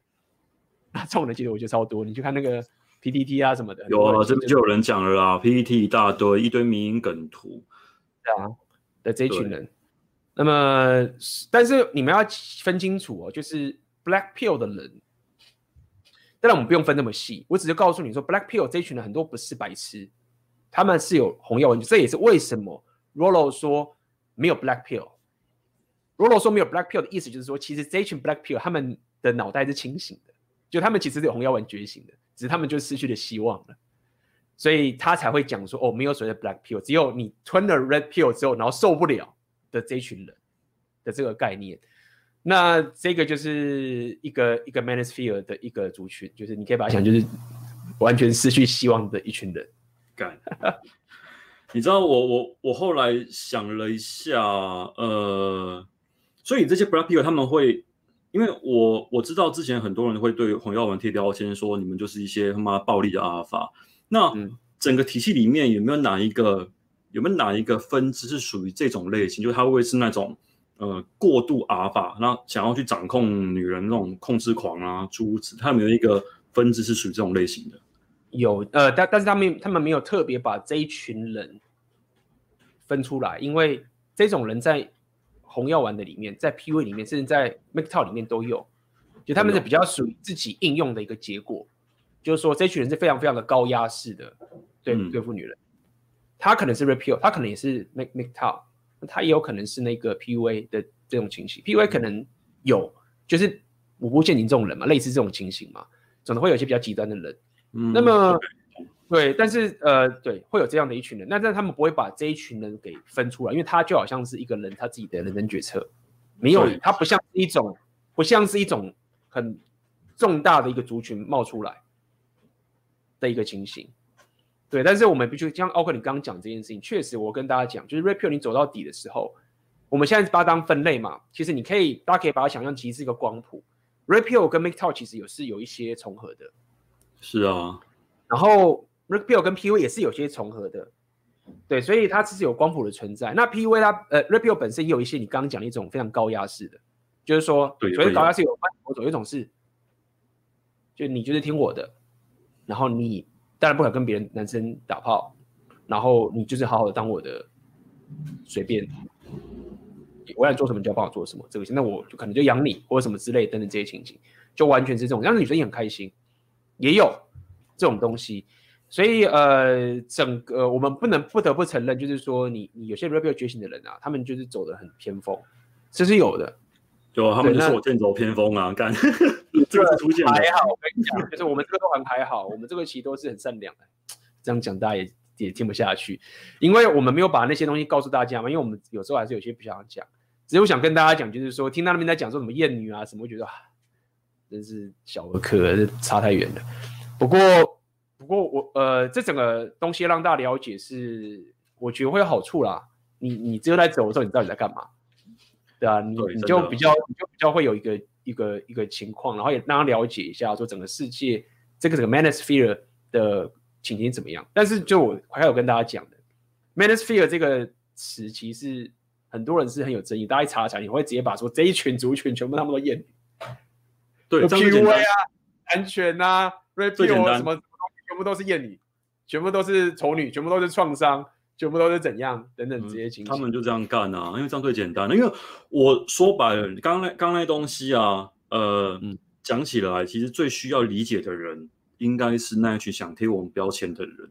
但他们根本就不会这样做，他们才懒得干这些。他妈谁他妈会在那边跟你分哦？什么黑药丸、红药丸、蓝药丸？他们不管，他们就是像你刚讲的一样，全部贴标签。反而是我们圈内人，我们需要去厘清概念，我们需要知道。自己的路啊，要怎么样的走，所以我们才会用这种方式去一样一样挑出来看哦。我现在是到什么样的境界，可以自我审核嘛，对不对？可是呢，我们这样做只能够防身而已。被他们嘴的时候，我们还只能够默默承受。那你只能够说，赶紧打预防针嘛。至少啊，先跟大家讲，你走红药丸，跟别人讲，他们说哦，你第一个受创伤有没有？然后呢，剑走偏锋，然后呢，控制狂，然后呢，呃，有那种什么权力议题，反正呢，听多了你就会了啦。我看我下一本书啊。出一个红药丸 FAQ，红药丸会遇到各种的质疑，就全部都列出来，然后说，哎，好发于哪些族群会贴你这样的标签啊？某某团体啦，某某职业啦，他们会会不同职业会贴不一样的标签，那大家先有个那个底嘛，就会哦，原来会被贴，原原来会被这样贴标签，跟打疫苗一样嘛，疫苗打的话你就不会怕了，真的。嗯，我就是那个帮大家收集各种数据的那个。呃，怎么讲？那个活体实验，我先做第一期人体实验，那实验出来之后呢，跟大家说，你们就会全部的可以免疫了。好，我来做这件事情，蛮好玩的，真的。我打算在下一本书的话，就是怎么讲？我觉得你会更多材料可以讲。因为我觉得出书这个东西，你真的会收集到很多我们直播的人会得不到的一些回馈，还是有差别的。我觉得还是有差别的。所以下一本书，我觉得你的那个内容可以，可以该怎么说呢？因为其实 Repeal 啊，我刚刚想要跟大家讲一件事情，就是我后来发现 Repeal 为什么刚刚都要讲个 Repeal 跟 mctow，我之前不是讲奥克尼其实有点 mctow 嘛？嗯，那原因是在于说，其实 Repeal 跟 mctow 有一个有一个重合点。有一些 Repeal 的纯自己认为自己纯 Repeal 的人啊，他们就不结婚了。他们就是我不结婚，就是我干嘛？我他妈的结婚我一定赔啊！就是现在我结婚我我赔赔率我只有这是我的这叫做负债啊。有些人是是这样子去想这些，只要你说之前他是 repeat 还是 MGTOW，就是有这样的这个东西存在，所以所以大家未来在决定自己的不用那么。自己说自己是 repeat 还是 MGTOW，只是告诉你，就是说他们会有这样的一个族群去讨论，然后这一群族群现在越来越活跃。那我可以跟大家讲，台湾我觉得应该也会开始活跃起来，开始慢慢快了，现在开始活跃起来了。对，就是大家会去聊这些议题。那但是我觉得看吧，我们就法律在改啊，我们是通奸罪刚换嘛？对，没错，刚刚过嘛，所以其实一直都是往那个方向走的，所以大家会比较有准备。国外已经先发生过一轮了，在台湾会不会也发生过一轮？就是大家可以自己准备好。这样子，然后突然觉得这样子好亏哦！妈的，我明明就是 MGTOW，结果他妈的我要承受 Repeal 的时候的一些骂名、鸡巴的，超靠北的。所以你走一走，搞你下一本就是 MGTOW。我跟你讲，因为我觉得你你这样走到后面，你就会觉得你是 MGTOW，对吧？其实我们我们我跟你跟孙老板其实都都得算呐、啊。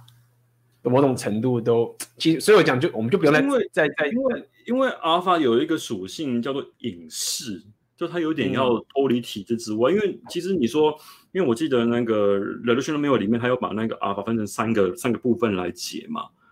那我认为应该要再多加一个叫是隐士的一个属性，就你是无法被体制所控制。对啦，就是那个叫做那个叫做 Sigma 嘛。对，我来我来补一下，我来补一下这个，大家可以。这个奥克奥克补充，我刚刚差点忘记要讲，就是脱离体制的一群人。但是这个人，这群人，我觉得他跟实有点像。这样算起来，我事实上有点像。呃，那个 A Lone Wolf 啊，孤狼。啊，这个叫孤狼。孤狼属性点满嘛，拉起来点孤狼属性，有没有？不带宠物，那攻击力加五十趴，可以这样。你知道我我玩那个，因为我因为我最近在玩那个 Fallout Four，你有不知道有没有玩过那个异神余生？我都不带同伴，我就带一只狗。然后点那个点那个那个伤害加成的那个那个 perk 那个，然后可以是一一个人这样去打，干有有有红棒还要去 cover，然后还要帮他补血，干超麻烦。我他妈就一个人定全部。而且你知道我最近在看那个，我最近在看一本书，就是在讲那个成功的那个 formula。他有提到，其实这种孤狼属性啊，它其实是最容易验证个人的一些回馈。因为如果你今天去一个团体的话，你可以靠队友嘛？那你有可能被队友扯后腿，就很靠背。比如说你今天去公司，然后他妈你的暑假他妈是是垃圾这样扯你后腿，你很强没用。但如果你今天是孤狼的话，不好意思哦，你完全不能砍拖，福祸自己扛嘛。今天公司有起来，是你的业好棒棒；公司卖了，干就是你无能。我认为这个样子的一种生活方式，它可以把那个责任啊划分得很清楚。蛮有意思的，这个这这个我真的觉得蛮好玩的。对，很多人他们很想要当 Sigma，很想要做 Sigma，或者他们自己认为，因为 Alpha 还是比较像是一个阶级上面的一个带的带领者。啊，固然说我不带人，我不想带人，我自己。而且 Sigma 跟 Alpha 就是 Alpha 有时候看不爽 Sigma，就来乱，你知道，因为 Sigma 就不用带人了，然后他又他又跟 Alpha，他就干妈的。这个其实这个其实这个情况在中国历史上发生过很多次，你知道，就那种比如说一个皇帝嘛，他打下他打下了一座那个那个朝代之后，他想要去拉拢前朝的某一个厉害的武将或是大臣，就他不甩他，对，类似。当他很厉害，他说干嘛？这个人摆外面的话，干他要是哪一天去别人的那个军队啊，或者什么加加了什么反叛军啊，干很麻烦很棘手啊。所以呢，今天呢，他不加入，好把他干掉，就用这种方法来想这件事情，超靠北。没错，没错，这是 Sigma。好啊，那那我们我们今天跟大家的讲的这个 Manosphere，简一个大家一个入门的一个知识，就给大家。那么我们接下来就会开放大家提问嘛，我们就先休息一个一分钟，然后大家有问题可以留言，我们待会就回来。好。好，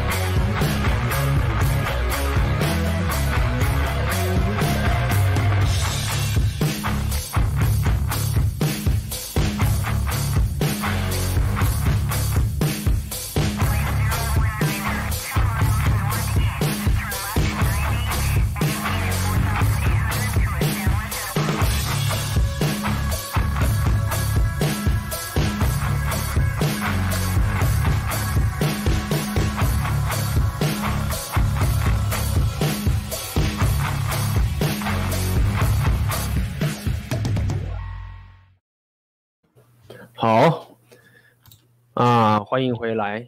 那么我我们来看看今天大家的问题是什么？OK，两位好，请问哦，对，今天这两礼拜不能抖内的原因是跟大家讲一下，就是我我那个 monetize 的有点出了一些问题，他 Google 上面要贴个 pin 码，要，等他寄信来不太了解，好像他有一些情形，所以呃这两次都没有让大家抖内，OK，跟大家说明一下。那弄好之后，应该可能在一两礼拜才会好吧？跟大家说一下。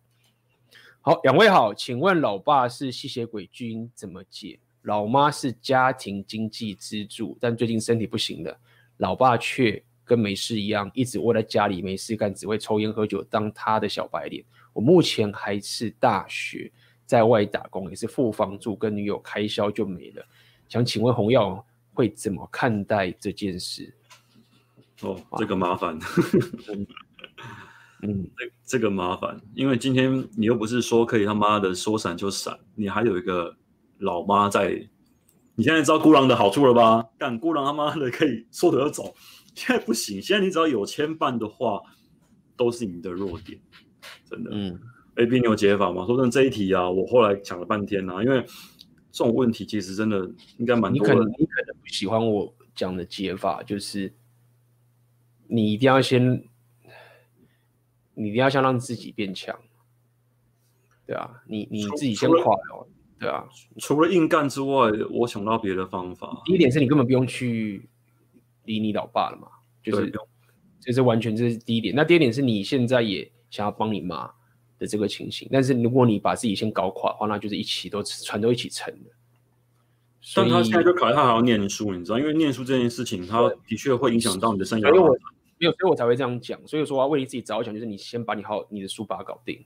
嗯，就是你你你现在没有办法，你唯一能做的事情就是让你现在可以有很强大的东西，就是你要先把自己变得很强才行。那你说你妈现在怎么办？等等，就可能就降低一下生活水准嘛，先降低降低一点生活水准的这个情形。那你现在还有你有，你有开销等等这些情形的这个东西，所以你。呃，你如果要你现在在这个年纪要可以担起这整个家庭，你现在是还是大学，估计二十岁吧，才二十岁而已，真的很困难。对，所以洪耀文怎么看待这件事情？就是我跟你讲，我只能告诉你，就很残酷，你得先顾自己，你得让自己变强。那你能牺，你如果要得牺牲掉别人，你还真的得牺牲。目前看起来里面的开销，打工赚钱嘛，打工是 income 嘛，房租必要。但女友开销，干 A B，你要说我那个残酷的话，就是这是是是这个吗？就降低开销，啊、可能这边就要稍微砍一点了。不只是这样子，是你女朋友有没有帮你？我讲白一点，是这个很残酷，就是这样子。是在 Rapio 这里面的 Alpha，你可以说他是不要讲他吸血，但是他是不容许这个妹子拖累他的生活的。嗯，对。那如果你的女朋友有拖累你的生活的话，你要你要完全处理，你要处理掉。对，就是这个样子。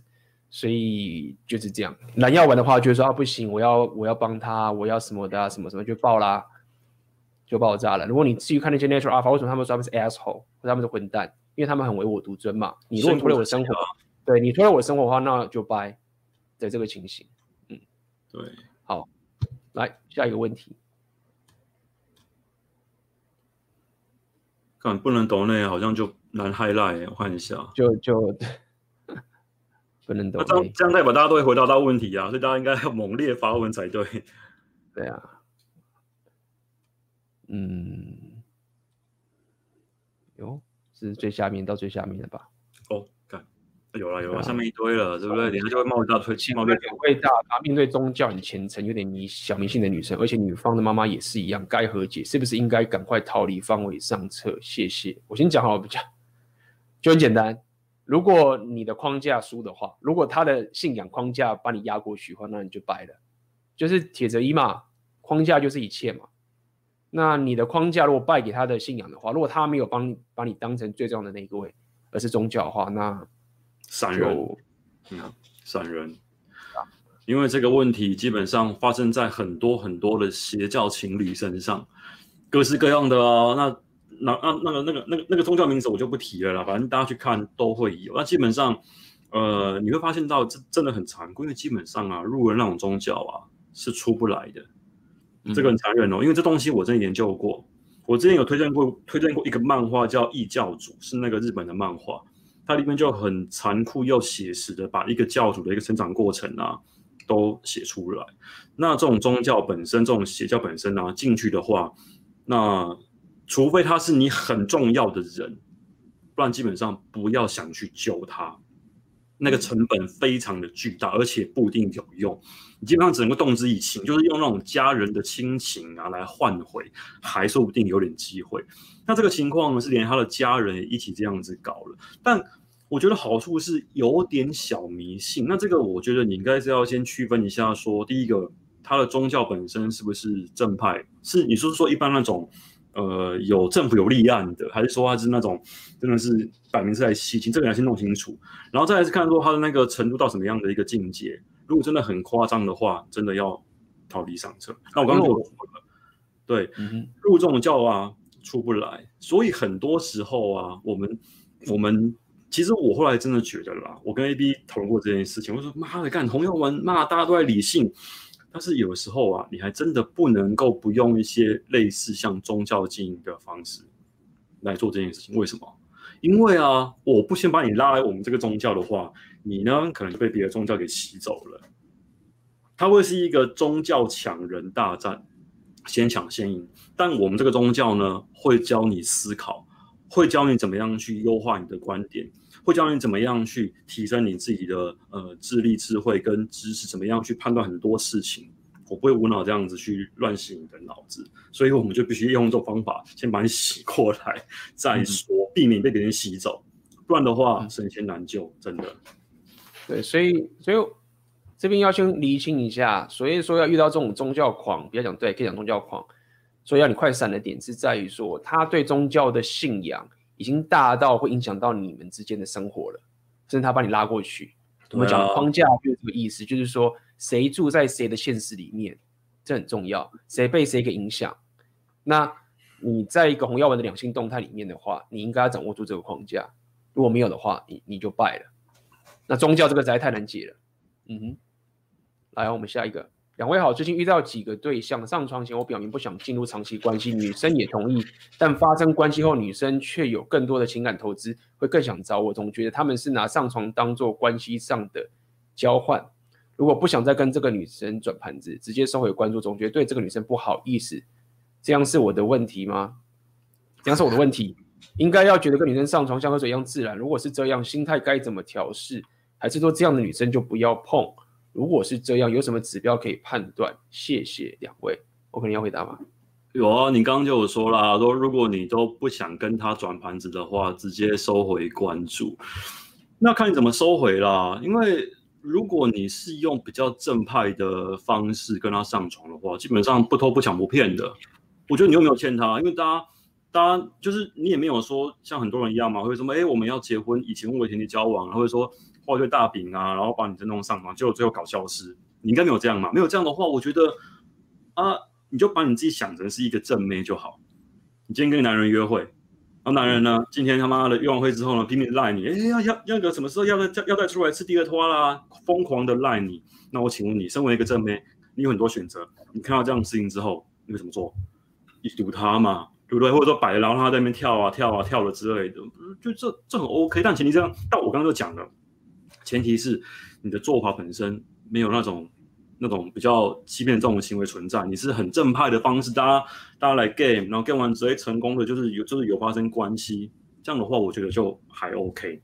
那你用这样方法来想啊，把自己当成是正妹，那就想，如果今天正妹的话，她会怎么样做这件事情的话，那我觉得你的心态自然而然就可以调试过来。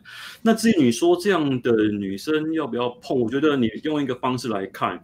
你去看她的情绪起伏状况是不是过于剧烈？因为这个我认为是一个蛮好的一个指标。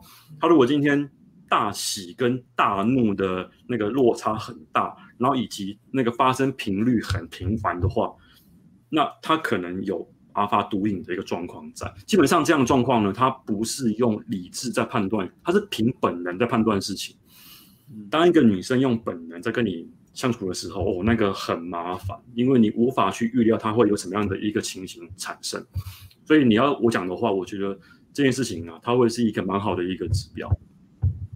不过他听起来，他这样的描述，这个女生没有对他一些很负面的东西嘛，只是只是投资给他很多，然后我我自己的判断反而是，就是你这个人他有点贝塔在作祟。内心的那个贝塔没有没有杀干净，就是因为因为因为他已经讲说没有要进入长期关系，女生也同意啊。那么你你跟他相处的时候，就是要不要太给他太多关注嘛？就是说你不要滥用你的关注嘛，因为你已经弄清楚了。但你不是说你都不要理他，就是就你不要跟他见太多面嘛，还是对他很好嘛，就这样啊。所以我觉得他现在应该是在 kill the beta 的过程中觉得。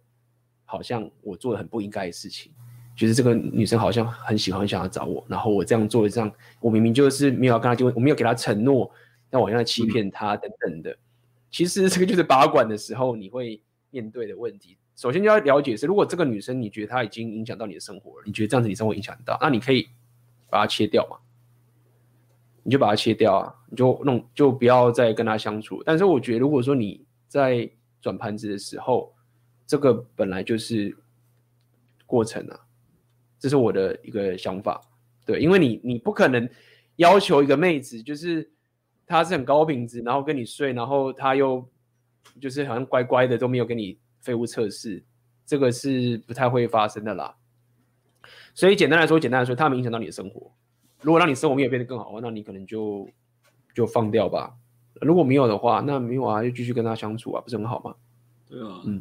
而且你又没欠他，说真的是这样子啊。对啊，没有欠，对啊，不要觉得他跟你上床是他亏了，没有啊，对，没有哦，大家是双赢，好不好？对啊，两边都在爽啊。对啊，我觉得他他是有点那种那种性羞愧的感觉在啦，就是你刚刚讲的一样，那贝塔没有可能没有杀干净，所以才会有那种那种愧疚心那种愧疚心态出现。对啊，这也不是什么喝水一样治了，没有你跟他打炮或者什么这样相处很很开心很好啊。啊、只是你在专注你的人生目标，我们一直在讲，就是你在走 Red Pill 的时候，你你的人生目标才是你专注的点的这个情形上面来走。那他这样很棒啊，他加入你的世界，他很开心啊，对不对？而且未来不一定你他一直在跟你投资的时候，你觉得他很棒，你跟他交往，搞不好有可能，有可能不一定，就是很难讲。A B 奥克先生你好，哎，上次那位。应你们上周的邀请，所以准时哎，有问题哦，准时来看直播。好奇想问一下，你们认为有红药丸思维的正妹会怎么吸引异性呢？想听听你们的看法。谢谢。就是上次那个写那个部落格那一个啊，你还记不记得？嗯、上次有来我们这边直播问嘛，然后我给我我给你看看那个文章连接，就他他又来问了。嗯，你都讲了、啊，红药丸思维的正面就第一个你要够正啊。你知道我我我前两天呢、啊，因为前两天我跟一个已经嫁去美国的一个。一个女生朋友在聊这件事情，她就问我说：“哎、嗯，干，呃，我不知道我是红药丸还是蓝药丸，你能不能够给我一个判断的方法？我就问她说，你觉得你是资本主义还是还是社会主义？她说我资本主义啊。那你觉不觉得说，呃，一个人在那个市场里面，他需要这个产品啊，需要有价值才会有人买，而不是说你要一直去给予，一直去奉献，一直讲很平等。哦，当然，当然是要有价值才能够去，呃，去去去这个里面去跟人家混啊。好了，那你就是红药丸，就这么简单。那、嗯、呃，你要做的事情就是，第一个，你先区分出来说，在男人眼中的价值是什么样的东西。就产品本身，它一定会有受众嘛。那男人就是你的受众。男人就是像我跟 AB 这样的一个生物，我们喜欢什么东西？这个很好理解，我们喜欢正妹。嗯，然后正妹这个前提之上呢，再来看人品、三观、那个性，叭叭叭叭，这再来挑。那这都 OK 之后，那基本上其实女生只要外形 OK 的话，那人品好，其实男人都会很喜欢，而且那些阿法都会看到这种状况，他们都会去主动出击。所以啊，其实。我觉得啊，如果有红药丸思维的正妹啊，他们的问题点啊，不在于怎么吸引男性，而在于怎么样辨识真阿法跟假阿法。因为这样的女生，他们会引来很多很多各式各样的苍蝇，什么都有，有有有真货，有假货，也有那种比较人格患者嘛，他们会有很多种样貌出现，这个很难分辨的。这很难分辨的，那你应该是要去学习怎么样去分辨说，哦，他的生活形态是他讲的一样，还是他今天刻意在那边吹，然后想要骗过我的 hypergamy 啊？他们可能会这样做嘛？所以我反而觉得说，如果你真的懂红药丸思维的话，你的停损点应该是要比别人更加会画，因为很多女生来问我说，哎，我要怎么样知道这个男生是是不是好人，然后才能够跟他。发生关系，我说干，基本上啊很难知道，因为你要懂一个人的个性，基本上要相处个三个月到半年以上才会知道。所以很多时候你会误上贼船，但你会不会上贼船之后下不来，然后结果沉到那个漩涡里面的话，那我就个人造孽个人担。你上了贼船之后，你随时可以跳船，所以停损本身我觉得更加重要。骗都骗嘛，啊骗要闪呐，啊很多人是被骗之后。闪不掉，然后阿发毒瘾发作，结果嘞，那个整个人都赔进去了，这个很可惜。所以我觉得正妹应该是要学怎么样去防这种人出现，然后怎么样去辨识好的阿法，这个啊更加实在。正妹不缺怎么样吸引异性，异性太多了啦，那个赖太可怕了，真的。啊，我对我说完了。嗯，我奥克，你刚刚讲完是他这个可能问的是问前半嘛，但是我后来发现其实可能。不知道你们问后半，但我也补充一下，这也好了。就是我之前有讲过，觉得妹子是不能懒的，就是不能懒啊，对，不能懒的。然后第二点是，阿法的话，他是我刚刚有讲，他不会容许一个妹子来拖累他的生活。对，那这个东西不是代表说你要完全牺牲自己啊，然后没有得到任何好处，然后就是把自己搞砸，然后只为阿爸这样子付出。没有，就是你你要了解，就是你如果你自己跟他的相处的过程中。是没有让他的生活往正向往前走的话，那是没有的。我们刚刚讲，因为先先决条件那个正啊，那个什么，刚奥克都讲完了。我讲到更后面更复杂，因为我观察到，呃，这一群红药丸觉醒男，他们的老婆或者他们的另外一半，其实都会 boost 他们老公继续往前的。对啊，而且甚至还会提醒他一下，就是诶，你你你本来就是应该去冲你的人生事业，你怎么在那边弄这些，就是。怎么样的？哎，你你是应该要什么？就是他会不断的去激励你往前走。当然，如果男生太废，那不行，等等的。所以这个是我觉得很重要。我用另外一个思维来解释好了，它就很像，因为这个东西我之前提过。我觉得红药丸思维的妹子跟男人跟阿法的相处，就很像是我之前讲过的古代君王跟谋士之间的相处。嗯，女人就跟模式一样嘛，他会给你一些，他可能会帮你的那个人生往前进啊，但前提是这个君王本身呢要被他敬仰才可以，他要愿意服气，他才有可能说在你身边，哎，时不时这样激励你一下啦，让你可以往前走啦，是这样的一个情况。然后，呃，你们的那个关系也会因为说彼此有这样的一个付出，变得更加的呃紧密。他刚好可以回答到我那一篇书评的疑问：为什么男人？就是为什么，就是呃，像我们红药丸在那边讲说讲那个 hypergamy 啊，那你们可能今天那个网，男人老了之后，女人要更因为他老了之后就鸟他，就就就离他而去。只要你们双方一直有这样的一个付出跟互动啊，你们的那个呃，我们讲连结啊，就会更加的 close。它是一个正向循环，它会绑定在一起，那这个 OK 啊，这才是真的一个阴阳互补，而不是什么阴性能量，它是真的用女人的阴跟男人的阳这样补在一起。那这样的话，家庭本身才会是一个完整圆满又和谐的状况，是这样子玩的。对，没错。嗯。A B 看完你的电子书，让我感动不已。之前已经自我提升了半年，却一直觉得自己哪里还不够。刚好又被前女友说了只能是朋友，我就决定我要做之前一直不敢做的事，去酒吧跟女生自我介绍。很庆幸我有个好了解，一直 push 我，让我真的突破恐惧，去跟女生自我介绍。我没得到女人的联络电话，但是我脑内的自我批判的杂音消失了。我想这就是丰盛的感觉吧。我也许还是有些匮乏，但是我脑。他不是问题啊，我念完了，我 靠，好，感谢，感感谢你，好不好？感谢你，好，感谢你，谢谢，谢谢，OK，加油，继续加油。呃，想想请问，听你们说 SMV 很现实，又听你们说过有些阿法很穷，妹子也一样很爱他，请问这那到底是怎样？我怎么判断？等一下，首先，你说你要怎么判断？你的意思是说你是男生吗？你的意思就是觉得说 SMV。呃，就是硬价值而已，等等的。那这边其实我我在我的课程就有聊到这个妹子 hypergamy 的一个概念，就是说它硬价值，你的钱跟地位跟等这些东西很重要，这是很扎实的一个东西。但是当我们真正讲 hypergamy 的时候，我们讲的其实是一个妹子她择偶策略的一种需求的满足感。所以，比如这样讲，很多人说是八加九，在年轻的时候，妹子喜欢八加九。其实那就是一种 hypergamy，因为那时候那一个阿尔法原型，它不需要有钱啊，但是它有个阿尔法原型的一个一个情形，那它会满足妹子的一个短期的择偶策略，男子气概。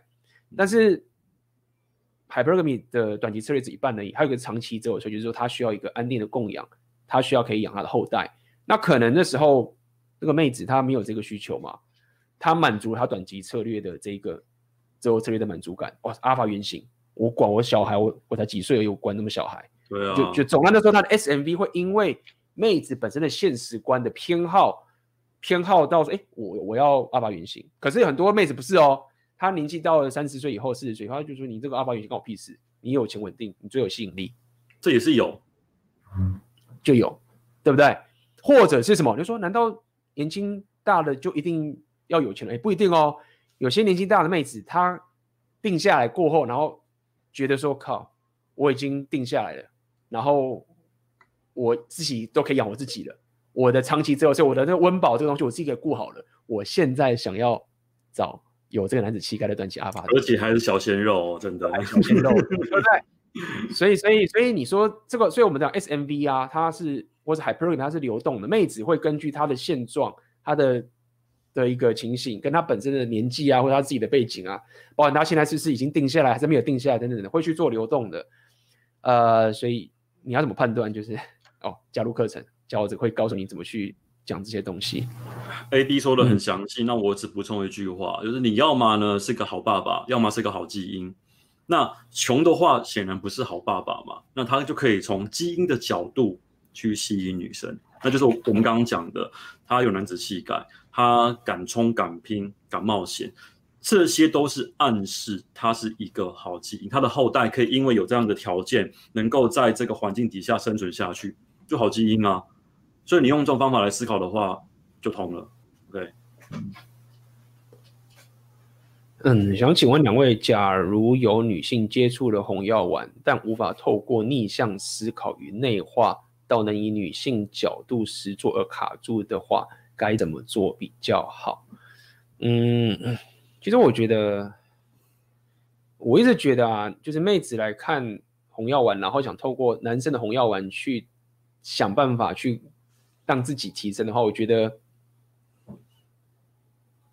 我觉得不是这样哎、我觉得就是你想要透，因为因为常我们在讲嘛，你你可以去理解这个东西，但是我觉得当我们在讲红药丸时候啊。妹子比较像是一个，我自己认为是这样。其实你应该是一个旁观者的角度去看。你如果想要去逆向推的时候，我不觉得你自己想看那些红药丸的那妹子，他们理解 Rapio 的东西，这样讲好了。但是他们想要就是哦，阿法是怎样这样想，然后所以我应该要这样做，这样做，这样做。其实你你你在做的就是一个好像好像是什么，好像是我们 Rapio，然后告诉你说，哎，你去看人家人家妹子怎么去弄男生，然后去弄什么阴性能量这种东西。这种这种讲，我还以为这我在嘴而已。就是你应该要去连接一下，就是你应该就是说 P V 二点零那个情景，它走到底就是这样嘛，就是然后你你要连接感一下去去走，就是。他是一个为什么以前最早期的时候，还没有 Rapio 早期的时候，为什么说男生的教育是男生去教，女生的教育是女生去教？这是他有他的道理的。他们彼彼此是互相尊重，但是你很难说哦，要一个 Rapio 觉醒男人去教一个女人，然后逆向推，然后再推回去。所以，呃，我的想法是这样子，就是一个妹子如果现在看 Rapio，就是你你不要期待着说 Rapio。对男人的这一种效用啊，可以统等在你你的你身上效，因为它是两个不同的情形。比如说 Rapio 我们在讲一定要往以自己人这么样为主，往前冲这样去做等等这个情形，那你你就只能知道这件事情，你还能怎么你你能怎么办，对不对？但是你不能说哦，我要这样子，我可以学到什么主动的去追到阿法。我觉得 repeal 其实没有没有在讲这种东西，这是我、啊、我可以给的解读。对，但至少你可以知道，不要你不要犯傻这样讲。但是你要主动的去有策略的去攻陷的话，其实不应该有这个期待。我自己的想法是这样子。我同意 AB 的看法，就是基本上，呃，你你你让你们讨论，就是如果他是你的朋友的话，女生朋友嘛，你就在像在讨论学术一样，这样仅此就好。他要怎么样他家的事情？那我认为，其实女生真的把红药丸当做是一个呃，他可能可以呼应我刚刚讲的，用它。来辨识这个男人是不是真正的阿尔法，很有用。用它来辨识说这个人是不是假货，是不是病态人格患者，很有用。那你说要不要拿它来让自己可以去跟阿尔法在一起？我觉得你真的懂的话，你会把重点放对地方，就是把价值提升，然后当一个勤奋的女人，其实这样就好了。男人自己会看。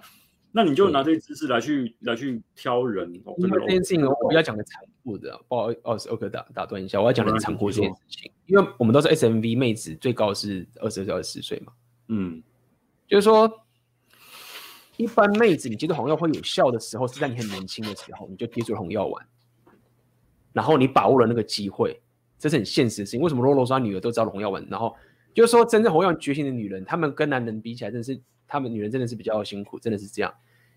她很早之后就要觉醒了，然后就像我身上之前分享那个脱衣舞娘也是一样嘛，她老早在十八岁的时候就已经觉醒了，再去做。然后如果说你现在假设这个女性朋友，假设她后期才接触红药丸的话，她到三十多岁了，然后开始接触红药，然后她希望我可以逆转，唉，然后再弄，她不要被 trigger 生气就好了啦。说真的，这个样子，这种其实他可能就会跟你解法，就是说你不要那么挑，就是你慢慢来，他会到。他会到我的书评留言说：“这个人他妈的心里那个 那个那那个内心受伤，他会生气的。”对，没有，就就我要跟你这样讲，就是说我我只想跟你讲，就是说，你如果是年纪超过了，然后你再来要红药丸觉醒的东西，我跟你讲，你只要答案会是让你乌烟瘴气的被弄走，我只能这样跟你讲，就是因为 Rapio 就是。就是已经知道是你们当时就那边弄没有好好的把自己的价值给保，因为你要理解，就是妹子当高价值的时候，她当时什么都有的，你这是有规则的。男人就是当时价值那么低，那你当时价值最高的时候，你没有好好把握，你没有好好去思考的时候，然后你现在开始掉落，然后你到这边，他说：“哎，我该怎么回来？”那 Rapio 看的只能说：“靠，我我我怎么办？”就是对啊，对啊，没有人没有人会居安思危，大家都是爽，都拼命的爽。然后继续跑趴啦，继续跟那些阿发他们玩在一起啦。没有人想说，干他妈老了都怎么办？老了之后再来就是跟你讲，你不要那么挑。然后呢，我懂。然后我我我我我去过很多地方旅游啊，诸如此类，用这种方法来把你想要把你洗过来。对，所以真的能帮的，真的就是说，他从小的时候他就要就要给他觉醒，然后跟他讲，你时间是有限的，你要好好把握。你跟男人其实真的是不一样。但是 Rapio 概念也真的就是这样。来哦，看一下。什么东西啊？呃，两位大大晚安。之前有说想赚钱要走紫药丸，想请两位解释及举例，谢谢。太多啦，太多这种啦。首先呢，我的书里面就有讲了，我书里面有把紫药丸分成三种哦，包着蓝药丸的红药丸，跟包着红药丸的蓝药丸，那以及呃。就是整个混在一起，看起来他妈就是很紫的这一种这种状况。那我就举其中一个好了。如果说是要讲包着蓝药丸的红药丸的话，很多很多很多的那些，包括你好，我就以好莱坞这个行业来看好了啦。这个年头，任何的一个电影啊，都一定要是什么好莱坞可以的那种爱情观，从一而终啦，然后真命天女啦，没有没有这样的话，基本上不可能上映。我说不可能上映，你看那个那个美国队长也是啊，对不对？第四集他跑去过去找他那个老相好，干蓝到爆哎、欸，啊，这样才能削钱。那为什么我说他是包着红药丸的蓝药丸？是因为他用蓝药丸卖你，然后呢，他自己可以赚大钱过红药丸的生活。嗯，就这样啊，就这样啊，这种案例其实层出不穷啊。你看什么电影、偶像剧啊？几乎都这个样子，所以真的很好找，不缺案例，真的。没错。请问两位，如果不想 game 的话，那就疯狂提升自己，让自己硬价值爆表，让妹子自己选择。如果不选的话就，呃拉倒没差。请问这种路线可行吗？呃，我回答一下，你如果说你不想 game 的话，你的 game 应该指的是指 PUA 的 cold approach，这种主动你去路上搭讪这种情是可以的，但是你必须要让自己在外面。做你必须要让自己在外面去铺路，不要讲铺路，就是你要去做一些你自己有兴趣的东西，你不能都一直待在家里面，这不行的。你再说定价的报表，一直把自己关在家里都不太出门，没有去外面去露出自己，让妹子可以搭到你的话，那那也没办法。除了之外呢，你要练习基本的社交技能，这个这个很重要。很多男人没有这种东西，你知道？你要知道他现在讲的话是在做球还是怎么样？你知道？我用一个案例这样讲好了。很多男人他那个硬价值很高，就像是你你你是一个很厉害的打者，结果那个对手啊，那投手啊丢了红中过来，但你打不到哎、欸，你打不到哎、欸，人家丢红中，然后球速在一百一百公里哦，不是一百迈，是一百公里的红中直球，你放过他们，干这是坏球，我靠，你连都不会看，很多这样子的人呢、那我认为你的 game 基本上你至少你说呃不玩 PUA 没关系，因为 PUA 我认为在打电话球。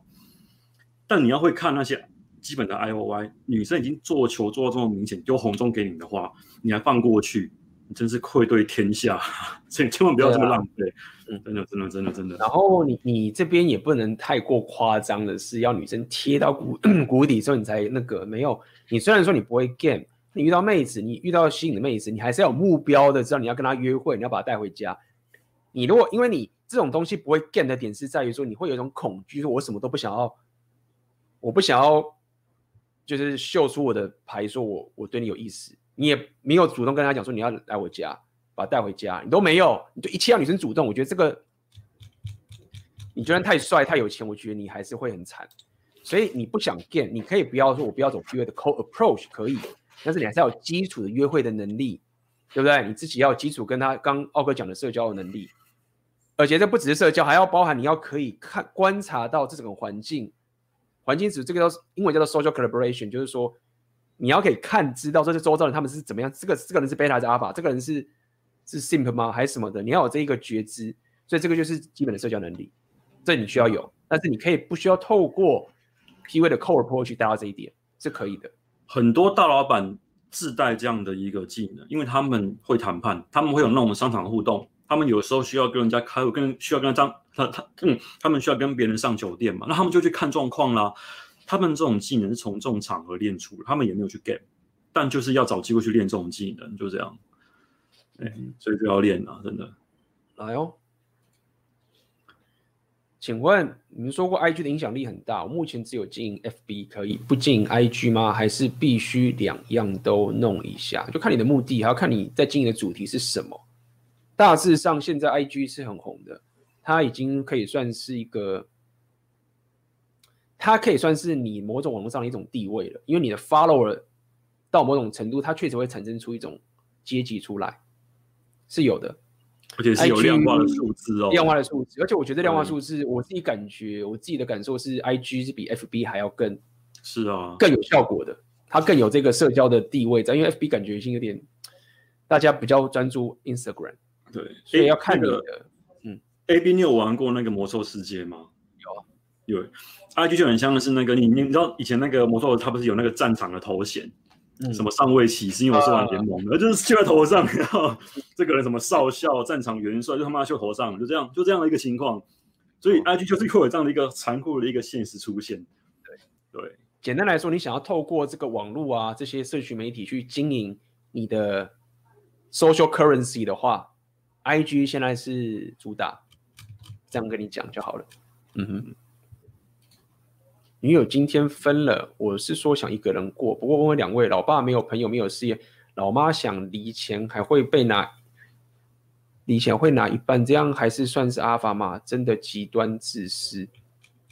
嗯，我必须这样跟你讲，就是说，你要看你要去讲这个阿法的角度是什么？你这边讲的阿法是什么意思？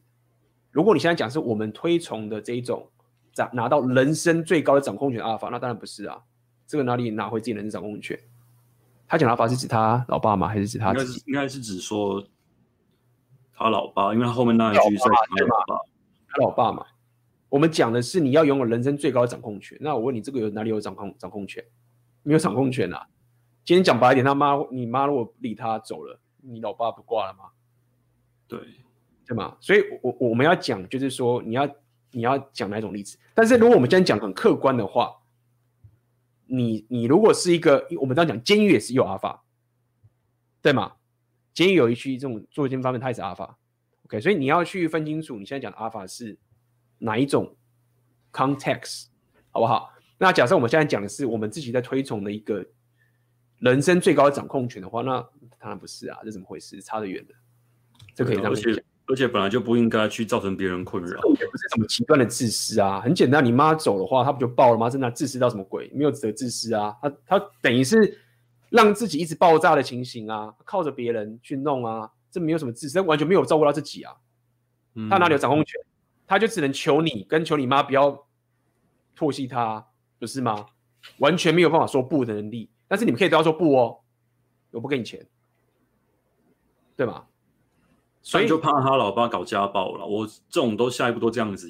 没有，我们这个我们在讲是理论上面的东西，跟他讲说这个概念。就是我们现在不讲实际上说你要怎么操作，我只告诉你在这形式上面谁有最大掌控权，其实是当然你说家暴那是另外一件事情，那你要好好处理嘛。对啊，那好好处理，没错，另外一件事情。所以我跟你讲说，我们在讲在阿法，你不要把它想成说我们要推崇的一个犯罪式的这种东西，没有。我们讲的是你要有最高的人生的掌控权，你要有能力对别人说不。的这个概念，所以也许没有错。如果你现在你最高的人生掌控权，你可能就要小心这件事情嘛。你练拳啊，所以为什么都阿法去练力量？你可能会遇到这种情形啊，对不对？遇到这种情，到时候遇到问题，你是可以站出来去对抗这种事情。很多阿法他们小时候真的就是因为这种被欺负的关系，就疯狂的练健身，就要可以对抗这种事情。这也是为什么会很推崇大家去练力量的概念，因为你有可能遇到这样的情形嘛。嗯，奥克要补充吗？大概都是差不多这个样子的，对。OK，我们下面还有吗？AB 大、奥克大，你们都教贝塔怎么改变阿尔法心态，可是连贝塔都不如的鲁蛇，在没硬实力的这种处境，要如何自处才不会自爆？以前都用讨好、仰望去对女生示好，现在知道自己几两重，至少不要跪舔，不关注，还能怎么建立心态呢？我这边就快速讲一下，我这课程有讲过，第一个。在这种情形下面，你就先不要管女人了。你要可以先享受孤独，你要先让自己的生活超屌，自己很喜欢。如果你自己都没有办法把你自己生活打造的，你觉得很棒，或者你的兴趣或者你的热情，什么都好，你要先去打造这件事情，这是你的生活形态，你的人生的 purpose。女人就先别管了，什么跪舔根本没差，他来找你也不要理他，你先把自己的东西先搞定，这个是很重要的基的基础。然后等到你这个基础慢慢有的时候，你健身嘛，OK，讲的健身什么东西，你的身体都要把它弄得最好之后，你再开始出去跟人家交流。对，这没有什么建立心态，你不要去建立说什么哦，我在现在没有实力的时候，我怎么样让妹子可以喜欢我，是我怎么样可以不贵一点？没有，你根本不要想妹子，是因为你没有，因为你没有硬实力。以我来说的话，就是没有正兵，你你在搞骑兵完全没有任何就没用了，真的。你要把那个那个先拼出那个价值才可以。嗯嗯哼。哎呦，还有吗？还有问题吗？应该我这是漏掉啊。哦，有有漏掉。来哦，两位好，我自认自己的个性算是阿尔法。但因为不喜欢配合体制和规则，一直不够社会化。虽然一直都有女友，但总是会因为不够稳定之类的原因，几年后就不了了之。最近进入了想好好发展的工作，却常常感觉的不得不低头。说真的，感觉不太好。是否阿尔法面发展的好的基础，其实是以贝塔面堆叠上去的呢？这边我讲一下，你的阿尔法在这边就是一种短期策略，你这个地方很很满的。你的短期策略讲白了，就是你可能是类似。比较偏啊八加九的那种短期策略，你很强，但是呢，你现在的问题是在于说，其实你还是没有选择。你的没有选择是在于你自己本身的经济能力等等这些情形，你商业上面的一些思维你没有进化，你没有这个创业家等等这些想法，所以你就没办法拥有长期持有策略的的概念。那如果你要进入这个商业上面，可以容易可以赚钱，你确实要有阿尔法的基础心态，但是要贝塔的。谈判能力，那这个是你缺乏的。那当然，可能我还是会建议你会有些职场的历练等等，什么都好。但是如果你真的要真的想要变得很棒阿尔法完全体的时候，你要知道你要拥有自己商业上面的经济上面的一个硬实力的掌控权。那通常你要这样做，你确实需要有贝塔的的这些个东西整合在一起，这就是我常讲的阿尔法完全体的一个概念。那这个其实是你需要做的，但是你跟妹子择偶的那个策略啊，不用变。对，没错，你跟妹子都不用变。你不要说啊，我忽然要开始帮妹子什么这样才行，不然他什么的没有，你败了。你应该是要更加的专注在自己的贝塔实力上面，创业什么等等这些事情去弄，不要被归零了。我这么说吧，因为你最后面那个问题，其实你有碰触到那个问题的核心。因为你说是否阿尔法面发展的好的基础，其实是以贝塔面堆叠上去的呢？就如果你讲的是那种商业社会啦，或者说跟人互动的那种人际关系，是因为阿尔法让你敢冲，让你有那种雄性魅力，但贝塔特质让你可预测，而可预测这件事情啊，是人与人的信任的基础。你做生意基本上就就是一个，呃，它是一个要预设对方可预测的一个一个情况才能够谈生意嘛，不然的话你们怎么谈生意？你那个合约签了也不能够算数，那谁那谁敢跟你签合约，对不对？所以你说，呃，因为很多人呢、他们常跟我抱怨说，干他妈的，有的时候看你们直播看一看，觉得自己很阿尔法，然后一回到自己的工作就变贝塔，因为没错，因为你的工作、你的职场，它的本质就是要以贝塔为主，你要听老板的话。你要听主管的命令，你要低头，你才可能在在这份职业上这样慢慢这样走下去。即使你认为说好干他妈的，我今天出来创业好了，干创业你也是要有客户啊啊，客户就是要要能够让他们可预测，你才可能谈生意啊，对不对？我今天跟谈生意的话，基本上我是不签合约，但我说话算话，那就是贝塔啊，那就是贝塔啊，对不对？所以你要去拿捏好那个阿尔法跟贝塔的尺度，你才有可能在商场上。在职场上获得一些基本的成就，这个啊是不能避免的，对，这是要练习的东西。对，所以刚讲到呃奥克讲的，我就刚刚想到要补充一下，就是说你去工作的时候，你要做的事情不只是要帮长官做好事情这么简单而已，你要做的事情是为什么要累积实力，让我可以对长官说不？我觉得这很重要，这是我一直在职场上我常常干的事情，就是你，你要有办法说不，不是说干我走，明天走就爆啦。所以你你你你在一开始没有钱的时候，你要先降低你自己的生活标准，然后你这时候你用贝塔的方式累积实力，让你自己有办法对长官说不，因为你可以跳槽嘛。这是你要去累积的一个长期的一个呃这个商人属性的能力，这是我要告诉你的。OK，嗯，刚刚那一位问一下。你们是怎么确定女性的慕强择偶？也许她想跟你们的会不一样哦。所以这边我先回答好了，就是你会这样讲的原因，是因为你把慕强择偶这个事情按照他的字去翻，你以为慕强就是哦，他要有钱，他要帅，他要壮，他要怎么样才好？这一样啊，因为这我课程会讲的更深入。奥克应该可能有稍微看过。我们在讲慕强择偶，那是背景城市，对，它海对它这个背景，它是 hypergamy 的一个概念。就我们举个最简单的例子嘛，就是你可以说，你怎么知道男生想到正面想想上床，想上床？你可以说，哎，有些男生可能看到这边不想上床啊，嗯，对不对？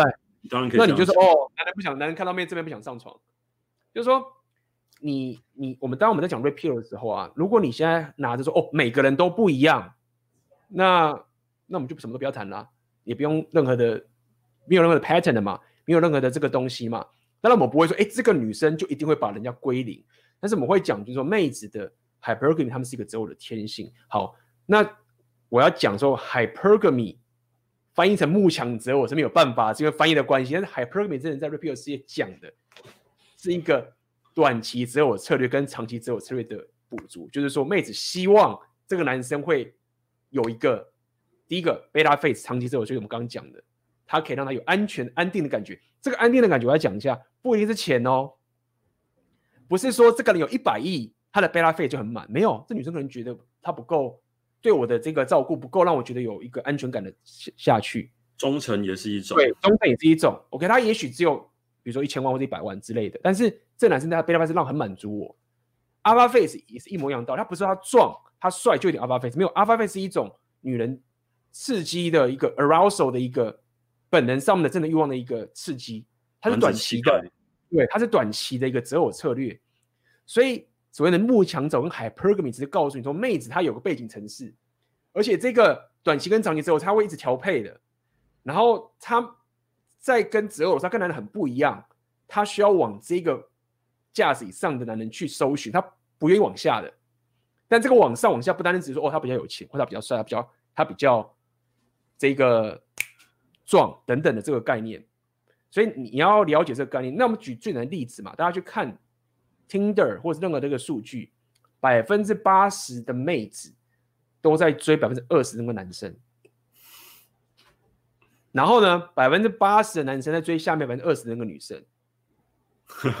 好，那假设他们都可以 match 起来的话，就一个往价值高的去 match，那意思不就表示有？男生愿意往下 match 吗？他交易才能完成吗？所以 hypergamy 慕强择偶的概念只告诉男生跟女生是不同的。男生愿意往下择偶，为什么？因为男生的择偶的天性什么？是数量。我们要数量，我们怎么可能往上？就是违反那个物理原则嘛。那妹子，因为她要的是品质，所以 hypergamy。所以你要把这所有东西都把它参考进去之后，你才不会陷入一个说哦，啊没有 hypergamy，我没我没有喜欢，我没有喜欢一定要很帅啊。我没有喜欢一定要很有钱啊，我没有我没有慕强啊，就是就是很多人对于慕强择偶这个东西会有一个误解的点就在这里。有，我之前就有提过了，大多数了，我说大多数的女生其实是无法意识到自己有这样的一个天性在，他们就会可能就会类似像你刚刚用那种方法来说，看你们都不一样啊，然后大家有可能是呃，我可能喜欢的点，像我之前就有有举过馆长的例子，我说馆长是阿尔法。因为我我蛮早期的一篇文章，在那个 GQ 写的文章提到这件事情，然后马上就有读者跟我说，是女生跟我说，干，我觉得馆长不是我的菜，他不是阿尔法。女生很容易把帅哥跟阿尔法，或者说他们喜欢的类型跟阿尔法画上等号，他们会认为这个我喜欢，这个才是阿尔法。但其实不是这个样子讲的，它只是一种刚刚讲的，它是一个 pattern，它是一种一种模板，是一种样板。那基本上。呃，多数女生都会照您刚刚那样讲的嘛，会往上去找他们比较呃比他们高价值的男人来去这样子去去去火，所以这就是一个你刚刚讲的很好，就是我那个那个那个那个背景城市，这个真的是太贴切的一种形容了，跟男人喜欢正妹一样，没有男人不喜欢正妹的啦，只是能不能够把得到而已。然后把不到的话，就会说哦我哦我很忠诚，我很忠心，然后用这种说法来呃可能去 game 啊还是怎么样的都有，真的。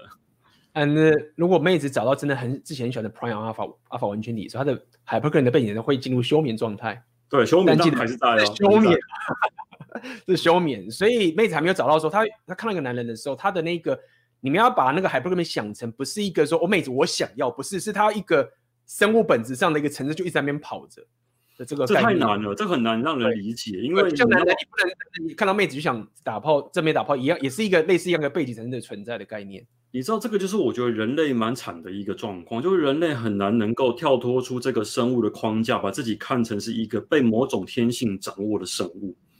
你看，多数大概女生里面大概有有十个，还有八个啊，会自称自己是女汉子。这个你应该常听过嘛？那我这么说好了啦，自称女汉子的啊，其实都很女人，都都都比别的女人更女人，真的。我觉得啊，我们在看待自己的天性，就是一个谦卑，这样，我们就是一个谦卑的方式。我们既然身为人了嘛，然后被这个躯壳所掌控，你势必会有一些猴脑的成分在啊。猴脑的话，就就会慕强啊，这 OK 的。那只是说你能不能够在这种东西它发生的时候，能够觉知到说，干啊，靠北，我现在在慕强，我不应该这个样子。那把它及时的把它 shut down 到，我只能这样子做，呃，我只能这样子，因为这是一个理论。但基本上很难做到。那我只是说，这是一个理想状态。这就是为什么我们讲过所谓那种三观好的女生啊，她她可以让她这样的一个 hypergamy 及时的不会发生，所以家庭才能够保持圆满。而且这个要两边都要一起努力，才办法让妹子 hypergamy 天性得到一种正常的控制。男人如果你太过悲惨，他们开放关系，对啊，你就是在让他 hypergamy 失控啊。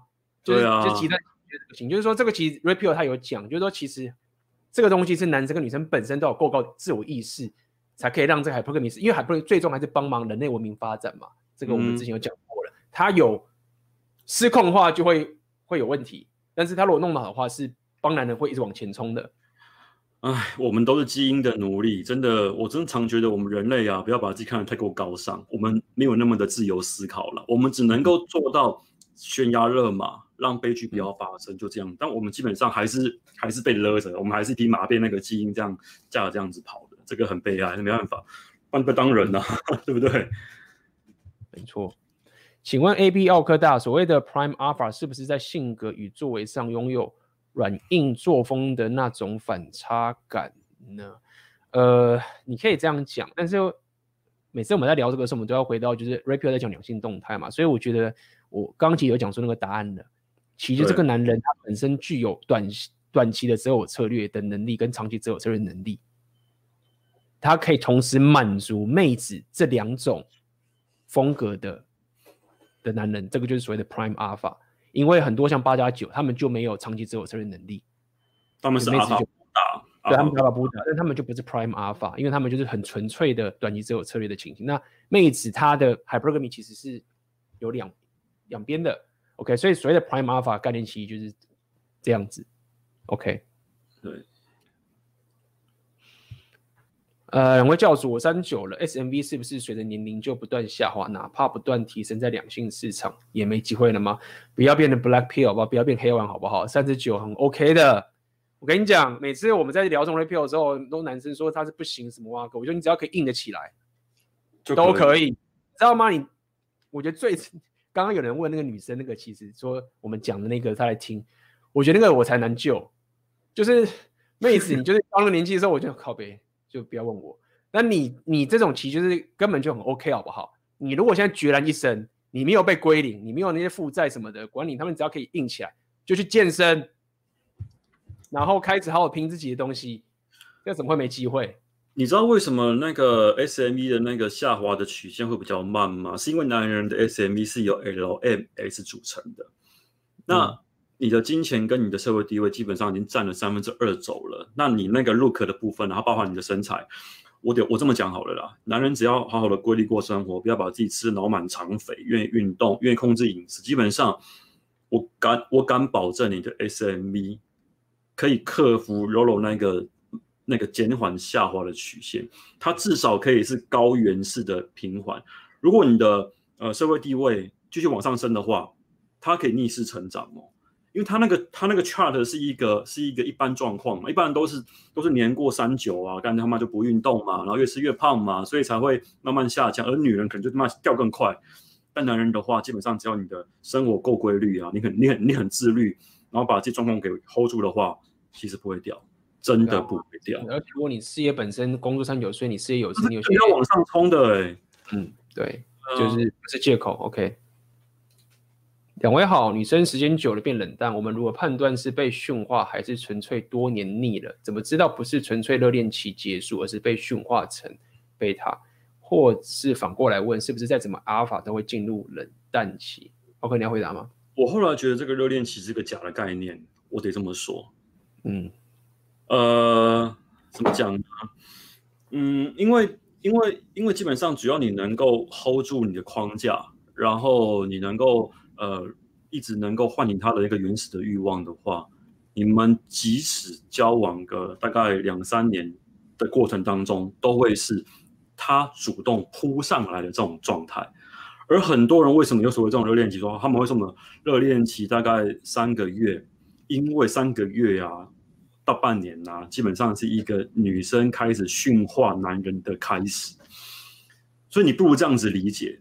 热恋期过后为什么会趋于平淡？就是因为驯化完成了，所以呢，开始要哦讲什么沟通啦，然后两个人要平等相处啦，要像家人一样这样的互补啦，诸如此类这种话都会出现。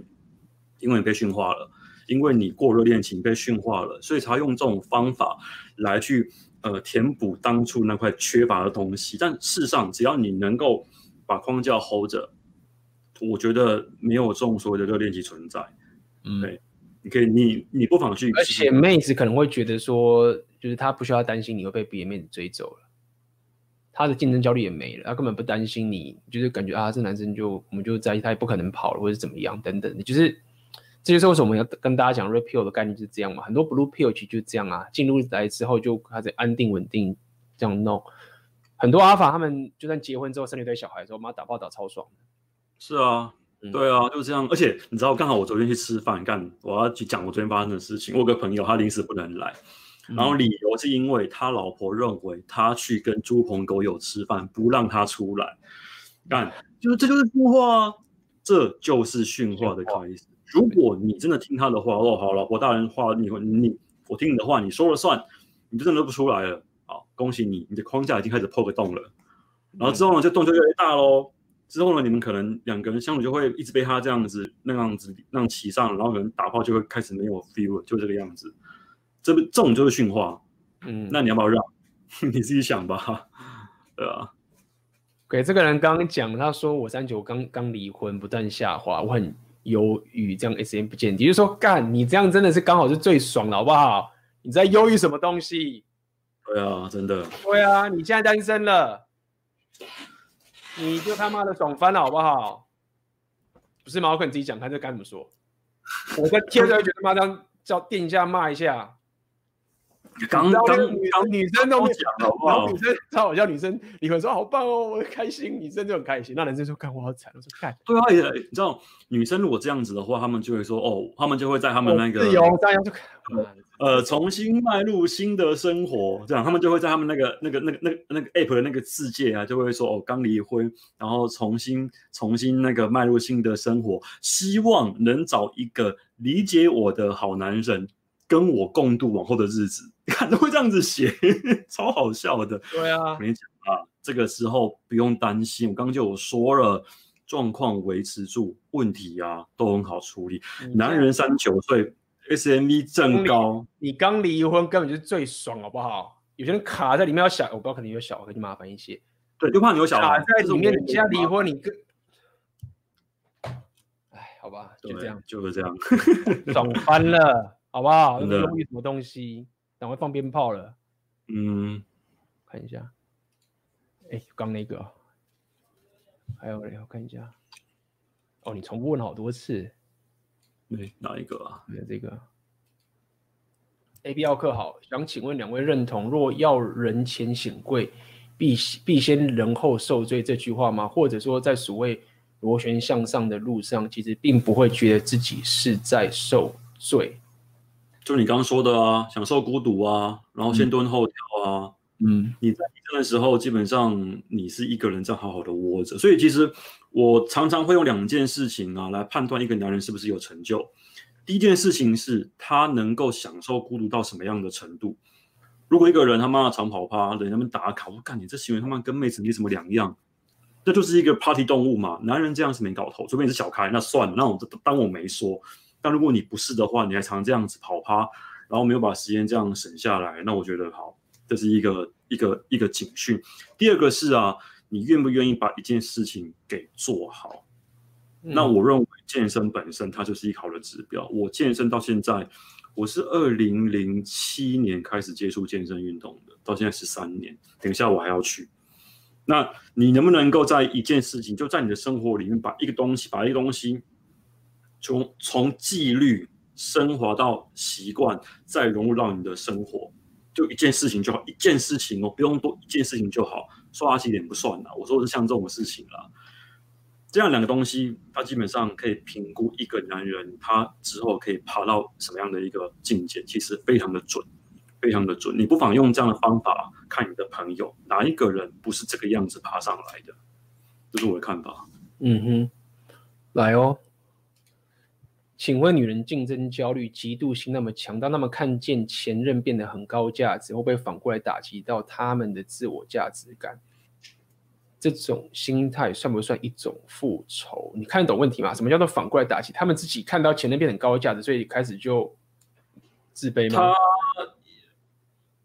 我有两个理解，我的意思就是他他可能是说，呃，女人看到自己的前男友今天变得很夯了，那会不会因此而自我受伤？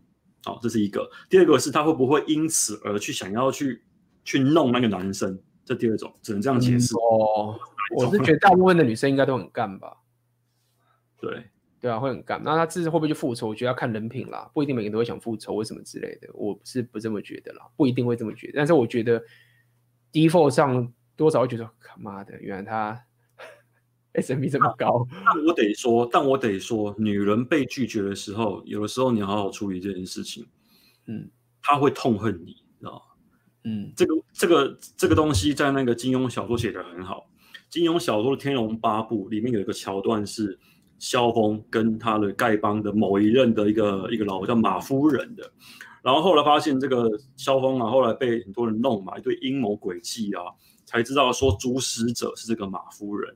他就问他说：“干，为什么你要弄我？我跟你无我跟你又无冤无仇。”他说：“因为呢，有一次呢，丐帮聚会，我发现你没有看我一眼。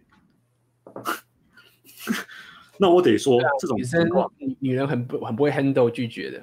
对，你要拒绝女人，你要很小心，基本上就是用正面拒绝法，就是好啊，下次再跟你约，然后永远没有下次了。你不要那么鸡巴说干我不我你你你不要那么鸡巴那么直接这样拒绝掉，你要用正妹拒绝法，相信大家都有经验。我说好，跟你约下次哦，我那个最近要忙，然后永远没有下次跟你敲时间，就多用这种方法拒绝就好了。要所以要跟正妹学把妹，就这样子。对啊，嗯，来我看看，我们还有问题吗？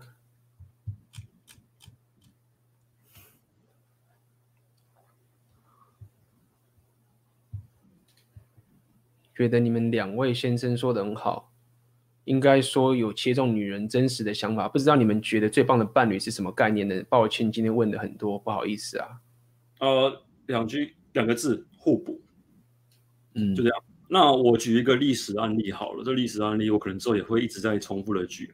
明朝开国皇帝。朱元璋，朱元璋好杀，杀人的杀，他很喜欢杀他的权臣，就是他的可能功臣什么，他都会那疑心病重嘛，他很喜欢杀人，然后觉得说干他这个可能会来搞我，就把他干掉。